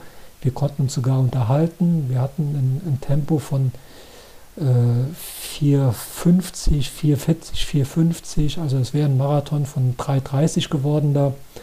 Ähm, bis ich dann an die, an die Lände kam. Und von, von jetzt auf gleich innerhalb von fünf Metern ist der Hammer bei mir gefallen, wo ich gesagt habe, nee, ich habe keinen Bock mehr. Ist verrückt. Ja, habe dann meine Startnummer ausgezogen. Meine Frau sagt, ja, ich habe das Auto da hinten an der Straße stehen, dann gehen wir da hin, dann ist Geschichte. Ja. Auf dem Weg dahin habe ich mir überlegt, du bist bekloppt, Ja. du bist bescheuert. Ja. Nee, was, was machst du hier eigentlich? Das willst du gar nicht, du willst gar nicht aufhören. Und habe wirklich überlegt, sollst du nochmal zurückgehen? Aber irgendwann haben meine Beine, mein Kopf dann gesagt, nee, du bist jetzt hier und hör auf, und es ist gut. Und das hinkt mir bis heute so nach, ich das kann sich keiner vorstellen. Mhm. Das ist ein Trauma, äh, was ich wirklich keinem wünsche. Äh, das ist, ich weiß es nicht, das ist so ein Erlebnis, die will ich aus meinem Kopf raus haben. Bin dann im Jahr später dann auch nochmal in Rot gestartet, habe den da auch gefinisht. Ich muss dazu sagen, äh, ich habe das glaube ich, habe es eben schon mal erwähnt, das war auch meine einzige Mitteldistanz im Vorfeld, die ich bewältigt habe, wo ich nach vier Kilometern aussteigen musste, verletzungsbedingt. Ja. Äh, das war genau vier Wochen vor, vor Rot. Mhm. Ich konnte da keine Meter mehr laufen. Ich hatte so Achillessehnenprobleme, dass sie mich bei diesem Wettkampf mit dem Krankenwagen weggefahren haben. Äh, und ich konnte dann zwei Wochen lang keinen Meter mehr gehen. Oha. Äh, und habe dann gesagt, okay, hm, wie, wie soll das in Rot funktionieren? Mhm. Aber es war bezahlt, alles. Mein Arbeitgeber hat gesagt, nee, komm, dann, dann schwimmst du zumindest. Dann fährst du halt Fahrrad und dann guckst du einfach, wenn es dir am Radfahren nicht mehr geht, hörst halt einfach auf. Ja. Hab das dann auch gemacht, hab den dann einfach so aus Genuss gemacht, bin dann ganz easy geschwommen, ganz easy sechs Stunden Rad gefahren. Äh, habe auch bewusst einfach kein Triathlonrad genommen, sondern mein Rennrad genommen, äh, um wirklich zu sagen, äh, du kommst jetzt gar nicht in eine Versuchung, da auf in, mit 100% zu fahren. Du fährst halt sechs Stunden Fahrrad oder sechs Stunden zehn, keine Ahnung. Mhm. Äh, und dann gehst du mal auf die Laufstrecke, wenn es geht, und dann guckst du einfach. Und bin dann auch den Marathon gelaufen nachher. Schön, Gott sei Mehr Dank. gehumpelt wie gelaufen. In vier Stunden, ich glaube vier Stunden acht oder vier Stunden zwölf. Hab den dann den Wettkampf in zwölf Stunden und drei Minuten noch gefinisht. Immer noch gut. Also alles gut. Was man ins Ziel bringt, ist großartig, natürlich, ne? Natürlich. Äh, für mich war auch 2003 die Motivation, da zu starten. Wir sind mit dem ganzen, fast mit dem ganzen Triathlonverein gemeinsam in Rot gestartet. Hammer. Wir sind mit über 15 Personen da gestartet und ich wollte nicht der Einzige sein, der sagt nachher, äh, nee, Ja. ich starte nicht. Äh, wir haben zwei Staffeln da gemacht. Meine Frau ist das erste Mal in Rot gestartet, Mhm. die ist da geschwommen. Äh, zwei Mädels äh, Rad gefahren und geschwommen. und gelaufen. Und die Partner von den anderen haben die anderen Part von der Staffel übernommen. Also wie gesagt, ich bin einzeln gestartet, wir hatten dann einen anderen Schwimmer. Aber von der Radfahrerin ist der Ehemann in der anderen Staffel gefahren Mhm. und von der Läuferin ist der Ehemann in der anderen Staffel gelaufen. Wie cool. Ja, und das war ein so tolles Erlebnis. Wir hatten alle, äh, oder die haben sich schon extra neue Klamotten machen lassen für diesen Wettkampf. Das war optisch ein absolutes Highlight, die Anzüge. Äh, der ganze Verein hat sich dann die Sachen auch machen lassen äh, in dieser Farbkombi und wir sind dann mit 15 Personen, sind wir dann da gestartet. Das war so ein krasses Das Erlebnis glaube ich sofort. äh, unterwegs, wo wir uns getroffen haben auf der Strecke oder so, das war High Five und äh, ja, komm, super. Da waren viele dabei, die ihre erste Langdistanz da gemacht haben. Ähm, das war so krass und so klasse. Abends zusammen dann die Finishline-Party äh, dazu erleben. Auch danach, äh, wir haben dann noch eine ganze Stunde da gestanden und haben getanzt da im Innenraum. Äh, da gibt es Videos und Fotos heute, wenn du die siehst, das kannst du dir nicht vorstellen. Mhm. Da war Party non pur, ne? wirklich nonstop. Äh, das war pur, pure, pures Adrenalin. Ja. Und ich wollte halt nicht der Einzige sein, der nicht da gestartet ist. Und deswegen habe ich gesagt, okay, äh, ich versuche zumindest zu schwimmen und zu Rad, Rad zu fahren. Wenn es Laufen funktioniert, probierst es einfach. Aussteigen kannst du immer noch. Ja. Und äh, wie gesagt, ich habe es dann äh, aber auch gut durchgezogen dann. Äh, aber das Jahr vorher, wo ich da ausgestiegen bin, das hinkt mir immer noch hinterher. Und äh, deswegen habe ich dann irgendwann gesagt, äh, ich möchte gerne noch eine Langdistanz machen und die dann finishen und dann ist aber auch Geschichte. Okay. Wollte zwischendurch natürlich auch nochmal, äh, also ich, ich schweife jetzt mal wieder ab. Ich, äh, Das, dafür ist das hier heute da. Alles gut. Ne, hab dann, wie gesagt, 2003 äh, in Rot dann gefinisht, die Langdistanz, hab dann 2004, glaube ich, ein Jahr ausgesetzt. Und dann kam irgendwann meine Frau auf die Idee zu sagen, weißt du was, lass uns doch eine Langdistanz zusammen machen. Cool. Ja, hm. okay, machen wir Frankfurt zusammen. Ja. Hab dann auch meine Frau gecoacht. Muss dazu sagen, 2003 ist meine Frau ja in Rot die Staffel geschwommen. Mhm. die konnte im Januar nicht schwimmen. Also die konnte gerade so äh, 50 Meter oder 100 Meter Brust schwimmen, äh, zügig. Und da habe ich dann gesagt, okay, bis Rot ist ein halbes Jahr, dann bringe ich dir das Schwimmen bei. Halleluja, das ist aber eine kurze Zeit, vor allem für einen erwachsenen Menschen, ne? Und äh, ich habe sie dann auch gut gecoacht. Okay. Ja, muss ich schon sagen, sie hat auch die äh, 3,8 in, in Rot dann in 1, ich glaube 1,35 oder 1,40 super gut hinbekommen. Also Respekt.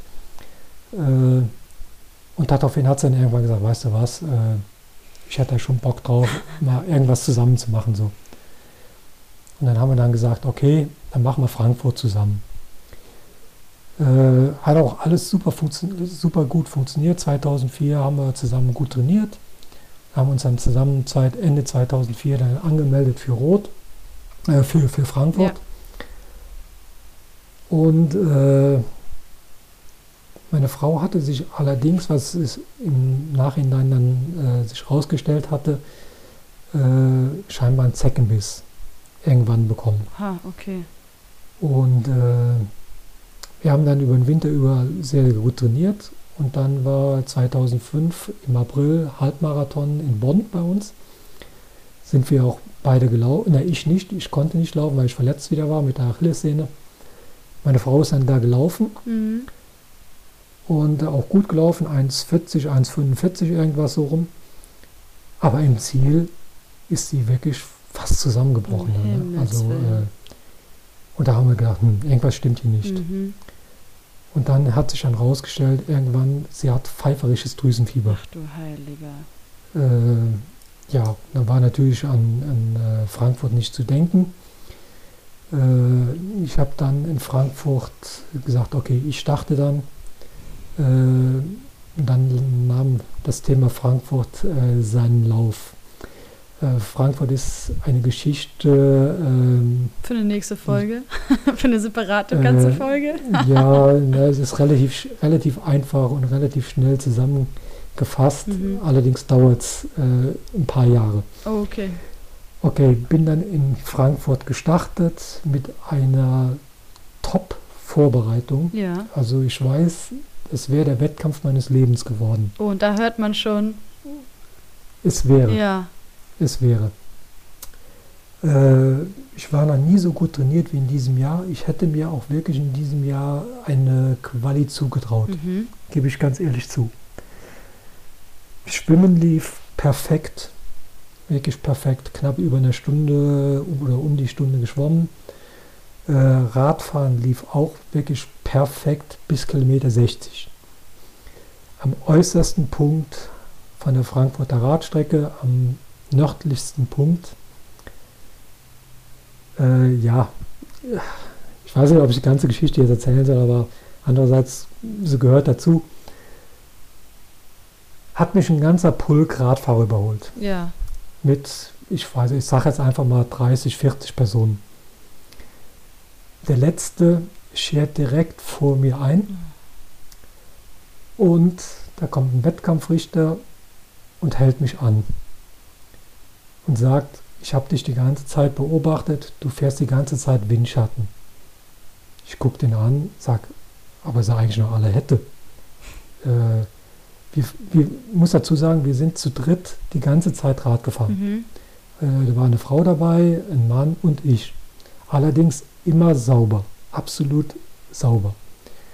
Äh, wir haben uns immer gegenseitig überholt, dann war ich mal vor, dann war die Frau, hat mich mal berghoch überholt, Mhm. aber immer alles absolut im sauberen Bereich. Ja. Bis der Wettkampfrichter irgendwann kam oder der Pulger an mir vorbeikam, äh, überholt mich und der letzte schert wirklich 20 Zentimeter vor mir vor mein Vorderrad rein. Und der Wettkampfrichter fährt neben mich und sagt, halt an, für dich ist der Wettkampf beendet. Ach, krass. Da hab ich gemeint, aber es eigentlich noch alle hätte. 50 Meter vor mir fährt ein Pulk mit 40 Personen. Er soll sich mal lieber um die kümmern. Äh, nein, er hatte mich beobachtet, sofort anhalten. Er fährt dann mit seinem Motorrad ganz so, so schräg vor mir, vor mir, dass ich gar nicht mehr weiterfahren konnte. Mhm. Ich musste dann halt nicht, ich wäre fast sogar noch in den Rhein gefahren. Und sagt, gib mir deinen Chip, für dich ist der Wettkampf beendet. Wahnsinn. Ich war so schockiert, dass ich dem meinen Chip gegeben habe. Und dann ist er weitergefahren.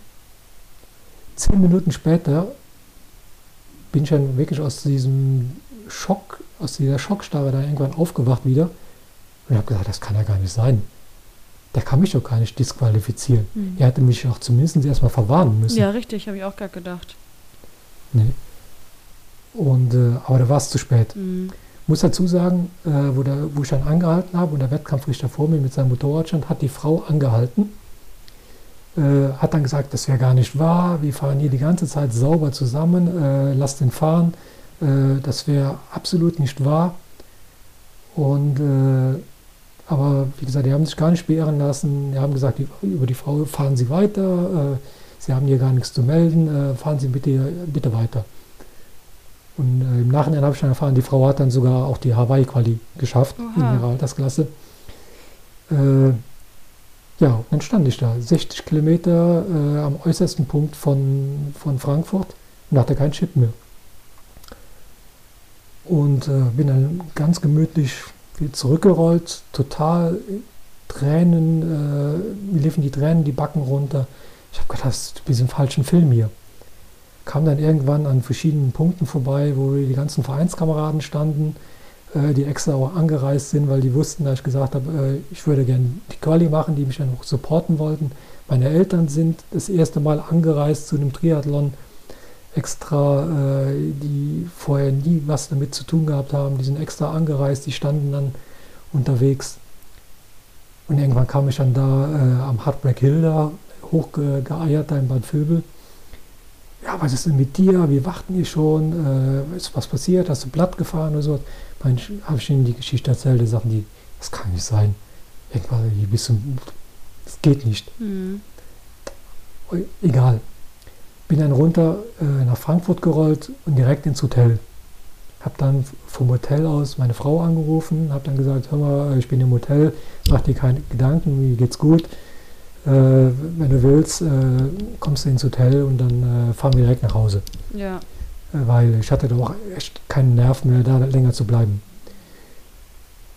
Kam allerdings mit dem Auto nicht aus der Stadt raus, Mhm, nee, klar. weil das Hotel lag genau zwischen der Radstrecke äh, am Mainufer unten und äh, ja, mussten wir halt da bleiben.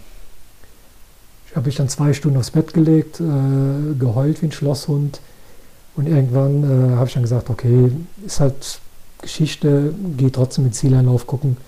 Äh, die anderen wollen ja auch angefeuert werden. Da waren ein paar Freunde dabei, die ich sehr gut kenne aus früheren Vereinen und so. Die habe ich dann noch unterwegs äh, getroffen, supportet. Und irgendwann standen wir am Römer und dann kamen zwei Vereinskameraden, mit denen haben wir miteinander gestanden. Da sagte der eine über mich auf einmal, weißt du was, leg doch einfach Protest ein dagegen. Hab ich auch gerade gedacht, ja. Äh, ja, was soll das denn bringen? Also, warum, wie soll ich das denn beweisen? Und wirklich zufällig, reiner, reiner Zufall, in dem Moment, wo wir dieses Thema hatten, ging der Renndirektor in meinem Rücken hinter mir her. Mhm. Ne, äh, und da habe ich den Kurt Denk, war, der war damals der Renndirektor noch, habe ich den Kurt angehauen, habe ich gemeint, hör mal Kurt, äh, so und so, das ist mir passiert.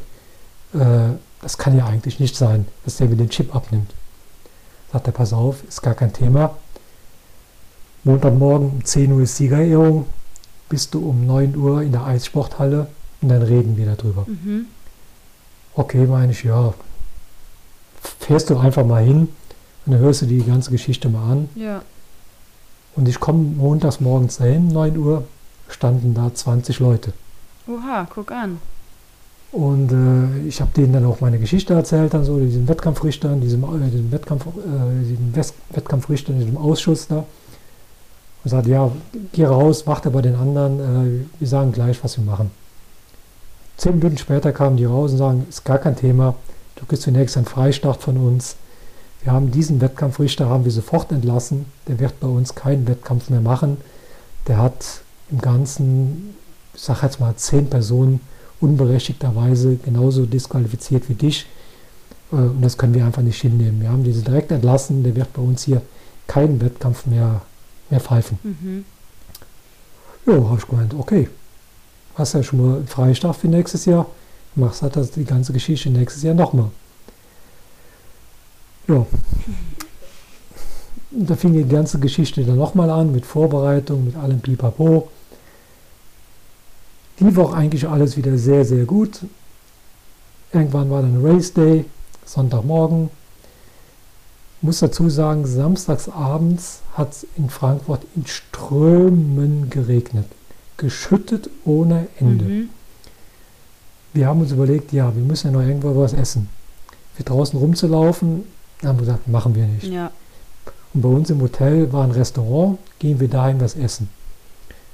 Haben wir dann auch gemacht. Wir waren dann auch wieder mit 8, 9, 10 Personen. Sind wir dann was essen gegangen. Und da habe ich eine Portion Nudeln gegessen. Äh, extra ohne Soße, aber in Öl, Essig und Öl. Aber die Nudeln, die haben in dem Öl geschwommen. Ekel, wirklich ekelhaft. Mhm. Aber ich musste ja irgendwas essen, also habe ich sie gegessen. Ja. War dann auch alles gut. Irgendwann Sonntagmorgen, 4 Uhr klingelt der Wecker. Ich stehe auf, stelle mich neben das Bett, Feierabend. Mir fällt der Kreislauf zusammen, ich falle in mich zusammen, die Wand runter, bin im Rücken an der Wand runtergerutscht und lag im Zimmer und denke, was haben wir nun? Nichts, da ging nichts mehr. Ich konnte mich nicht auf den Beinen halten, gar nichts. Äh, ein befreundeter Athlet, der zugleich auch, der ist allerdings nur Zahnarzt oder nur äh, ist Zahnarzt, der wollte dann auch starten, lag im Zimmer neben uns. Den gerufen, habe ich gemeint, hör mal, so und so. Was, was könnte das sein? Was können wir machen? Er meinte, vielleicht nervös, dass du nervös bist, dass du Kreislaufkollaps hast. Oder hast du gestern was Falsches gegessen oder so? Aber ich meinte, ja, die Nudeln gestern Abend in Öl. Ja, kann, kann sein, dass du vielleicht das Öl nicht vertragen hast. Mhm. Dass das zu viel Öl war. Okay, irgendwann war ich dann wieder einigermaßen auf dem Damm. Habe gesagt, okay, probierst du halt äh, und fahr mal raus zum Schwimmstart und dann guckst du mal. Mhm. Steig vor dem Hotel in den Bus, die Türen gehen zu, wir stehen in einem 50-Personen-Bus mit 80 Personen drin, alle eng an eng. Zwei Minuten gefahren, Notrufknopf da gedrückt, die rote Taste gedrückt, ich muss raus hier. Bin ich ausgestiegen, meine Frau ist dann weitergefahren mit, mit verschiedenen Athleten von uns, wo ich gesagt habe, fahr weiter, äh, ich lege mich ins Bett, für mich ist das Thema Frankfurt erledigt. Mhm. Äh, ja, so war es dann auch. Ich habe mich dann ins Bett gelegt, habe dann drei Stunden tief und fest geschlafen, bin dann irgendwann so um 9, 10 Uhr wach geworden und habe dann die Übertragung im Fernsehen aus dem Hotelzimmer verfolgt, bis dass die Athleten dann irgendwann auf der Laufstrecke waren. Und da habe ich mich dann mal an die Strecke begeben. Äh, das war dann mein zweiter Anlauf, Nicht Frankfurt. Fassen, ey. Ja. Äh, Im Jahr drauf habe ich gesagt, okay, 2007, irgendwann musst du doch in Frankfurt finishen. Ja. Das geht doch, geht doch nicht. Äh, weil ich wollte immer über den Römer, über den roten Teppich laufen. Ich finde das einfach phänomenal. Das ist vom Zieleinlauf für mich einer der schönsten Ein Zieleinläufe, die es gibt. ja. Dieses Spalier da hoch, das ist einfach Gänsehaut pur. Mhm. Okay, habe ich gesagt, 2007 probieren wir dasselbe nochmal. Ja. Lief auch wieder ganz gut, Vorbereitung top, aber hatte dann massive Achillessehnenprobleme, sodass ich dann äh, gar nicht erst starten konnte. Mhm. Äh, oder überlegt, äh, nee, äh, so hat das sowieso keinen Sinn. Fahr zumindest eine Runde Rad, äh, du schwimmst eine Runde, äh, oder schwimmst, äh, fährst eine Runde Rad, fährst dann ins Hotel und du weißt, finishen würdest du sowieso nicht. Nimm das Feeling einfach mit und dann bin ich eine Runde Rad gefahren, geduscht und dann raus an die, an die Laufstrecke. Vereinskameraden sind da ein paar gestartet, auch wieder supported. Und dann habe ich dann gesagt, Thema Frankfurt, drei Versuche, dreimal nicht geglückt, ist für mich Geschichte. Also werde ich nie wieder in Frankfurt starten. Okay. Also mir, mir könnte einer das Startgeld bezahlen, ich würde in Frankfurt nie wieder starten. Ja, und äh, ich würde lieber äh, für sich nach Neuseeland fliegen, wie nach Frankfurt. Zu, Okay, krass. in Frankfurt zu starten. Also ich fahre zwar gerne hin zum Gucken, Ja. aber da selber nochmal starten, glaube ich, äh, das wird nicht passieren. Ja.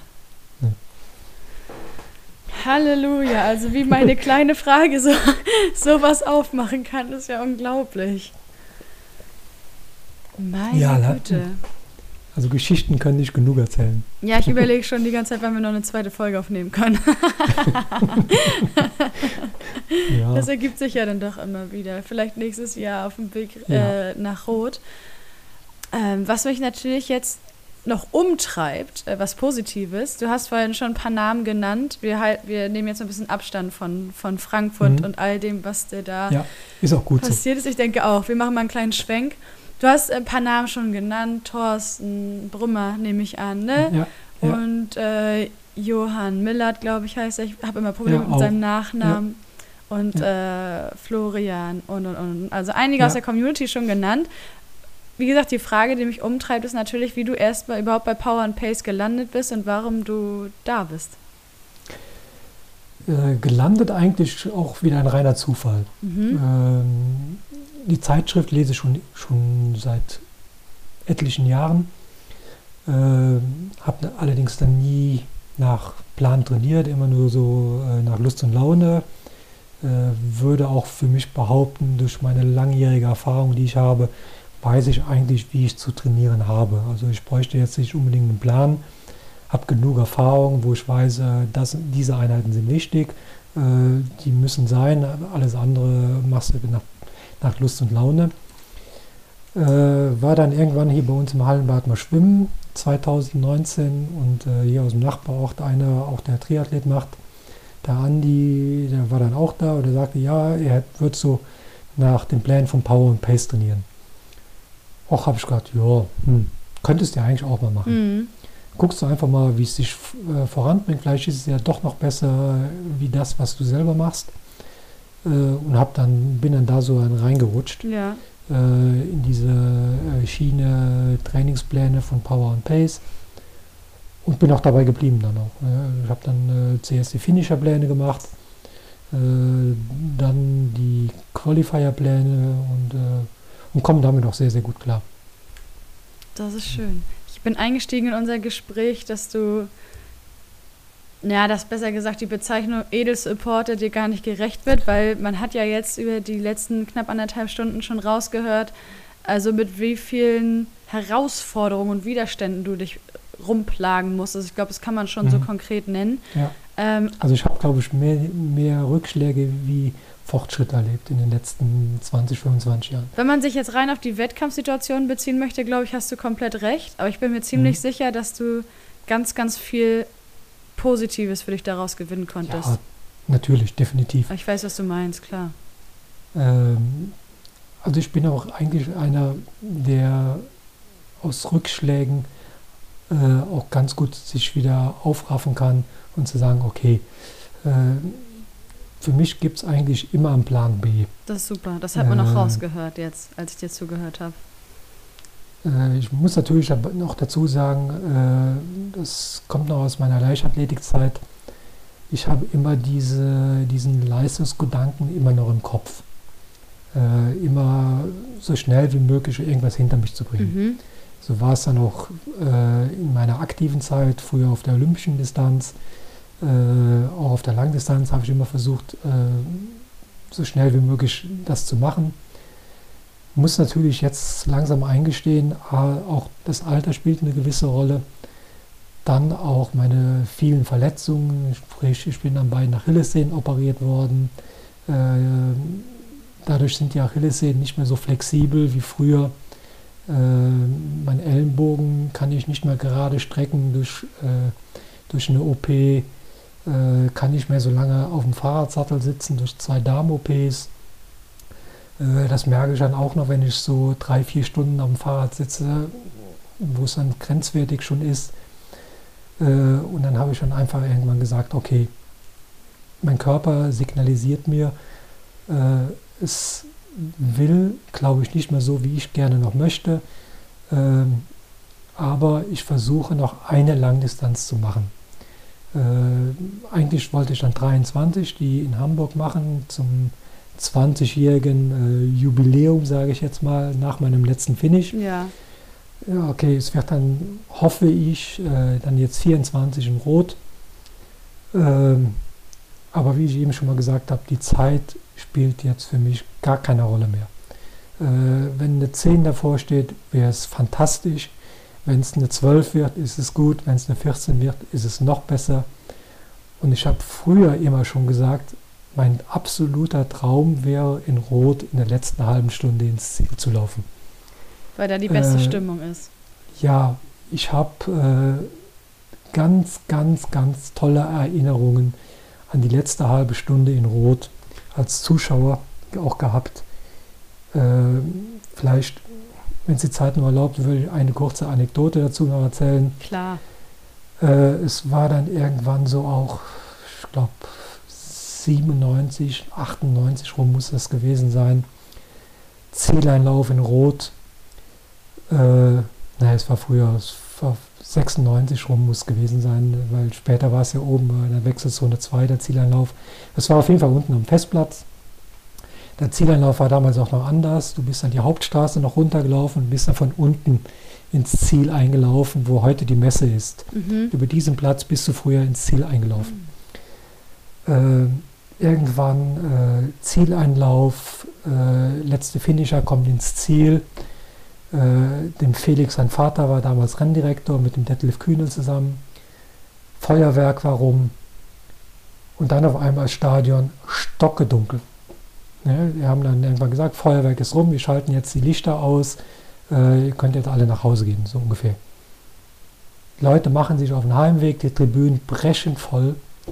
Äh, da wo jetzt der, der, die Messe ist, war ja der Zieleinlauf auch noch da hoch, also ein Kanal. Da standen die Leute, weil im Stadion hast du keinen Platz mehr bekommen. In diesem Kanal standen die Leute in Fünferreihen hintereinander. Das war, also ich würde behaupten, zu der Zeit zuschauermäßig noch, noch mehr, wie es heute ist. Mhm. Ähm, und äh, wie gesagt, Lichter waren alle aus, es war stockdunkel, die Leute hatten alle Taschenlampen dabei, da gab es ja noch keine Handys mit, mit, mit Taschenlampen, sondern die hatten alle normale Taschenlampen dabei. Ja.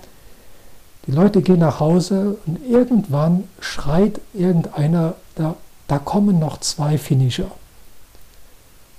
Und äh, ich habe ich hab Gänsehaut jetzt. Also ich, wirklich, ich bin am, am Zittern jetzt, wenn ich das erzähle. Ja.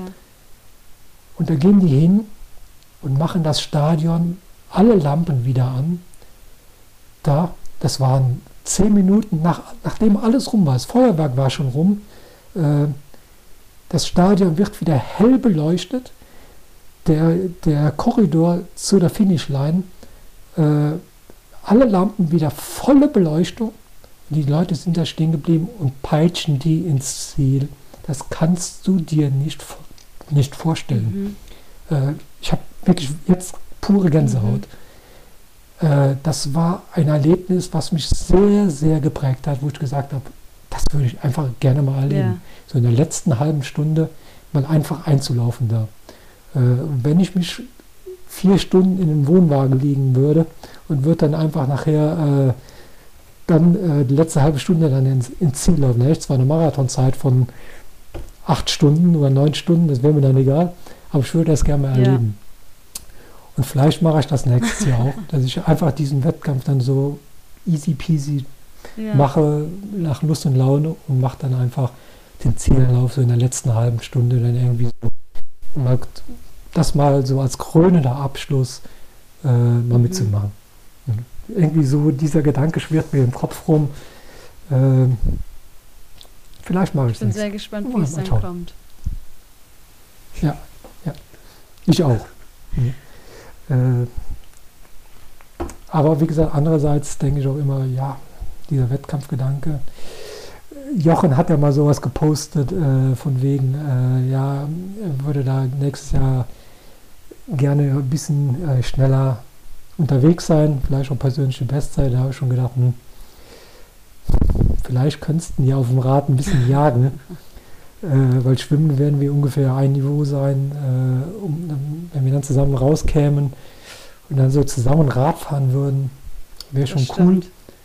Aber dann wäre ich wieder zu schnell. Dann müsste ich schnell wieder acht Stunden Marathon laufen. Ja. Aber wie gesagt, Priorität liegt erstmal gesund und fit an der Startlinie zu stehen. Und dann schauen wir einfach weiter, was der Das wollte ich gerade sagen, genau. Und wie ich jetzt vorhin einmal kurz angesetzt hatte, warst du ja beispielsweise in Hamburg, genauso wie letztes Jahr in Hannover, wo du, glaube ich, zumindest am Freitag noch gehofft hattest, dass es vielleicht doch klappen könnte mhm. mit deinem Start. Ja. Äh, aber vor allem, ja. ich glaube, in Hamburg war von vornherein klar, dass, also im Sinne von, bevor du von zu Hause losgefahren bist, klar, dass du nicht starten wirst. Und trotzdem hast du dich ins ja. Auto gesetzt und bist dahin gefahren und warst da. Und da ziehe ich meinen Hut vor dir. Also es war ja für mich dann in dem Moment das zweite Mal, dass ich dich als Edel-Supporter oder Platin-Supporter da am Streckenrand erlebt habe. Ja, Was bewegt dich dazu, teilweise dahin zu fahren, also was heißt teilweise, dorthin zu fahren, um teilweise dir noch zu dem Zeitpunkt fremde Personen anzufeuern? Was motiviert dich? Ich muss dazu sagen, äh, in Hamburg diesen, dieses Jahr, also ich gehe zurück auf ja. Hannover. Äh, damals war ich ja das erste Mal dabei und habe dann auch die Community mhm. kennengelernt. Äh, wir haben uns, ich weiß nicht, ich sage jetzt mal 18 Uhr haben wir uns zu der Nudelparty getroffen. Ich war dann so um halb sechs rum da und irgendwann klopft mir irgendeiner hinten auf, auf die Schultern, stand der Thorsten hinter mir. Da ist ah, auch ein Power und Pacer. Und für mich war von dem Moment an so, wie soll ich sagen, er war mir so sympathisch, von diesem mhm. Moment an, äh, dass ich gesagt habe, oh, toll, super Community, äh, bleibst du dabei. Mhm. Ja, wir haben dann noch beim Abendessen, haben wir auch nebeneinander gesessen, haben noch viel gequatscht, so, sind auch dann immer so ein bisschen in Kontakt geblieben. Und irgendwann sagte der Thorsten dann, äh, ja, ich starte in Hamburg nächsten Jahr. Oh, ich meinte, ja, super, dann mache ich halt einfach auch. Ich starte auch ja, in Hamburg. Stark. Und irgendwann hieß es ja dann bei mir, äh, ja, ich kann nicht starten äh, und hatte aber schon ein Hotelzimmer gebucht, konnte das Hotelzimmer aber nicht mehr stornieren. Ja, okay. Äh, meine Frau hat dann auch aus gesundheitlichen Gründen gesagt, nee, mir ist das zu anstrengend, äh, fährst du halt ja. alleine. Und da habe ich gedacht, ja, hm, soll ich, soll ich nicht. Man sind immer sechs Stunden Anreise äh, und dann den ganzen Tag da rumstehen, ist ja auch das anstrengend. Stimmt, ja. Aber Thorsten hat mir erzählt, wäre seine erste Langdistanz. Da habe ich gesagt, weißt du was? Thorsten weiß gar nicht, dass ich komme. Fährst du hin? Ja, und bin dann einfach da hochgefahren und wollte den Thorsten dann einfach ins Ziel pushen. Und äh, ich fand das einfach faszinierend, äh, wie die ganze Community, die sich da getroffen hat, im Vorfeld dann, verschiedene haben dann auch ja ihre erste Langdistanz da gemacht. Und ich mag das einfach, äh, diese Leute dann irgendwie anzufeuern, zu pushen, weil ich weiß selber aus eigener Erfahrung, wie es ist, wenn du als Athlet bist und die Leute, die du kennst, schreien dich dann ins Ziel, pushen dich. Und da hast du gesagt, okay, gibst du ein kleines bisschen, gibst du dann zurück. Du kannst selber nicht mehr als, als Athlet nicht mehr so mitmachen, wie du gerne möchtest, also gibst du doch irgendwas Schön. zurück.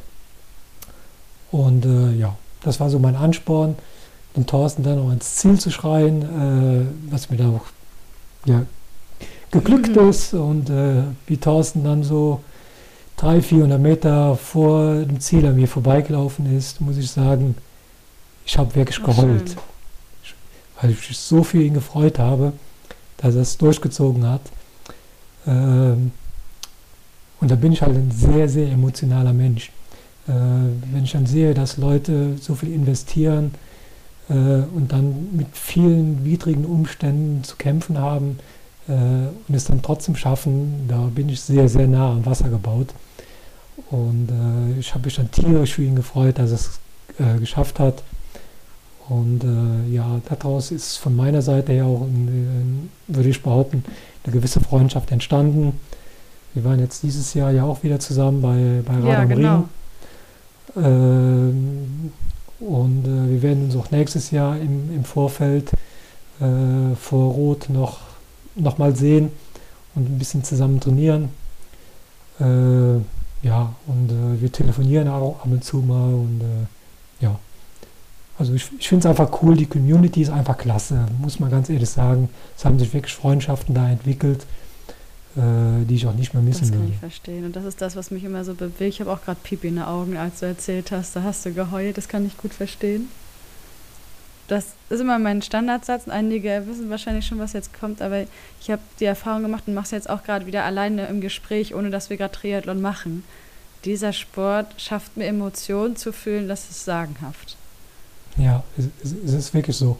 Also äh, ich weiß noch, ich habe meine erste Übertragung von Hawaii damals gesehen äh, da ist die Julie Moss auf allen ja. Vieren äh, ins Ziel ja. gekrabbelt.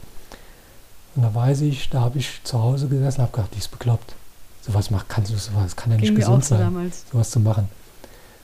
Und äh, dann habe ich das ja immer weiter verfolgt, bis es und dann irgendwann mein erster Zieleinlauf in Rot, der war genauso. Ich bin ins Ziel eingelaufen, ähm, emotional absolut äh, geflasht äh, Tränen geheult über, über die ganze Geschichte, das geschafft zu haben. Äh, Im Ziel fallen die dann noch wirklich Zentner-Säcke äh, vom Leib, äh, Zentnerschwere Säcke vom Leib. Und, äh, aber wie gesagt, ich finde das einfach emotional super, äh, wenn du dann auch siehst, wie, wie Leute ins Ziel kommen, äh, die, die am Heulen sind. Und ich persönlich habe ich gestern über meine Frau auch noch gesagt, kann es eigentlich nie verstehen, wie Leute in, bei einem Ironman die letzten 200 Meter mit einem Mordstempo ins Ziel einlaufen und das gar nicht genießen ja. können. Äh, ich sage immer, ihr hattet 10, 12, 14 Stunden Zeit, euch auszupowern. Genießt doch die letzten 200 Meter. Es ist doch egal, ob ihr 12 Stunden 27, 48 habt oder 12 Stunden 28, 12 habt. Es, es interessiert doch keine kein mhm. Mensch. Genießt doch einfach diese Zeit, wo er da einlauft. Und äh, das finde ich halt einfach klasse dann auch, ne? diese Emotio Emotionen dann auch ruhig fre äh, freien Lauf lassen zu lassen. Definitiv. Mhm. Ja, so schön. Das nehmen wir als Schlusswort, mhm. Frank. Ich könnte mir nichts Besseres gerne, vorstellen. Gerne. Guck, wir haben ja oh, zwei Stunden. ja, nicht ganz, aber. ich habe ich hab, ich hab eigentlich gedacht, äh, äh, wir sind froh, wenn wir eine Dreiviertelstunde hinbekommen. Nee, da dachte ich mir, das kriegen wir gut hin. Es hat mir unglaublich Spaß gemacht und ganz viel Freude gebracht, dir einfach zuzuhören. Und es ist das allererste Mal, ich schätze jede Folge, die ich mit jedem Mitglied aus der Community aufnehmen darf. Alle sind grundverschieden. Und hier war ganz besonders, dass ich dir eine kleine Frage gestellt habe und du hast also mich und hoffentlich auch die ganze Zuhörerschaft auf deine persönliche Triathlon-Reise mitgenommen. Das war wirklich sehr, sehr schön. Vielen Dank. Ja, gern geschehen. Hat mir auch sehr, sehr viel Spaß gemacht, äh, ein bisschen was aus meinem Leben zu erzählen. Äh, ich hoffe, ich habe äh, nicht zu weit ausgeholt und habe die Leute nicht ein bisschen gelangweilt. Aber wie gesagt, ich habe auch einige Geschichten zu erzählen. Äh, und ja, es hat mir sehr, sehr viel Spaß gemacht und sehr, sehr mir viel Freude auch. Und ich glaube, die Folge kommt genau gelegen für das äh, jetzt langsam länger werdende Indoor-Training oder die länger werdenden Laufeinheiten, falls es mit Training kombiniert werden sollte. Oder vielleicht lehnt ihr euch einfach zurück und hört Frank ganz in Ruhe zu. Oder wie auch immer ihr es heute gemacht habt. Vielen Dank fürs Einschalten. Frank, ich freue mich sehr, wenn wir uns spätestens nächste, nächstes Jahr am 9. Juni in Ingolstadt sehen. Ja, ich freue mich auch und äh, es ist ganz dick und rot in meinem Kalender ein, angekreuzt. Äh, da sein werde mhm. ich definitiv. Äh, starten wird natürlich auch äh, oberste Priorität sein, aber da sein Schön. werde ich definitiv. In dem Sinne, ich wünsche dir alles Gute, bleib gesund, viel Spaß in der Vorbereitung. Und wie gesagt, spätestens danke. bis nächstes danke, Jahr. Danke. Aber wir hören, sehen und lesen uns. Mach's gut. Garantiert. Okay, danke dir. Tschüss zusammen. Sweat in your eye, pain in your bones, hunger in your gut, got that fire in your soul,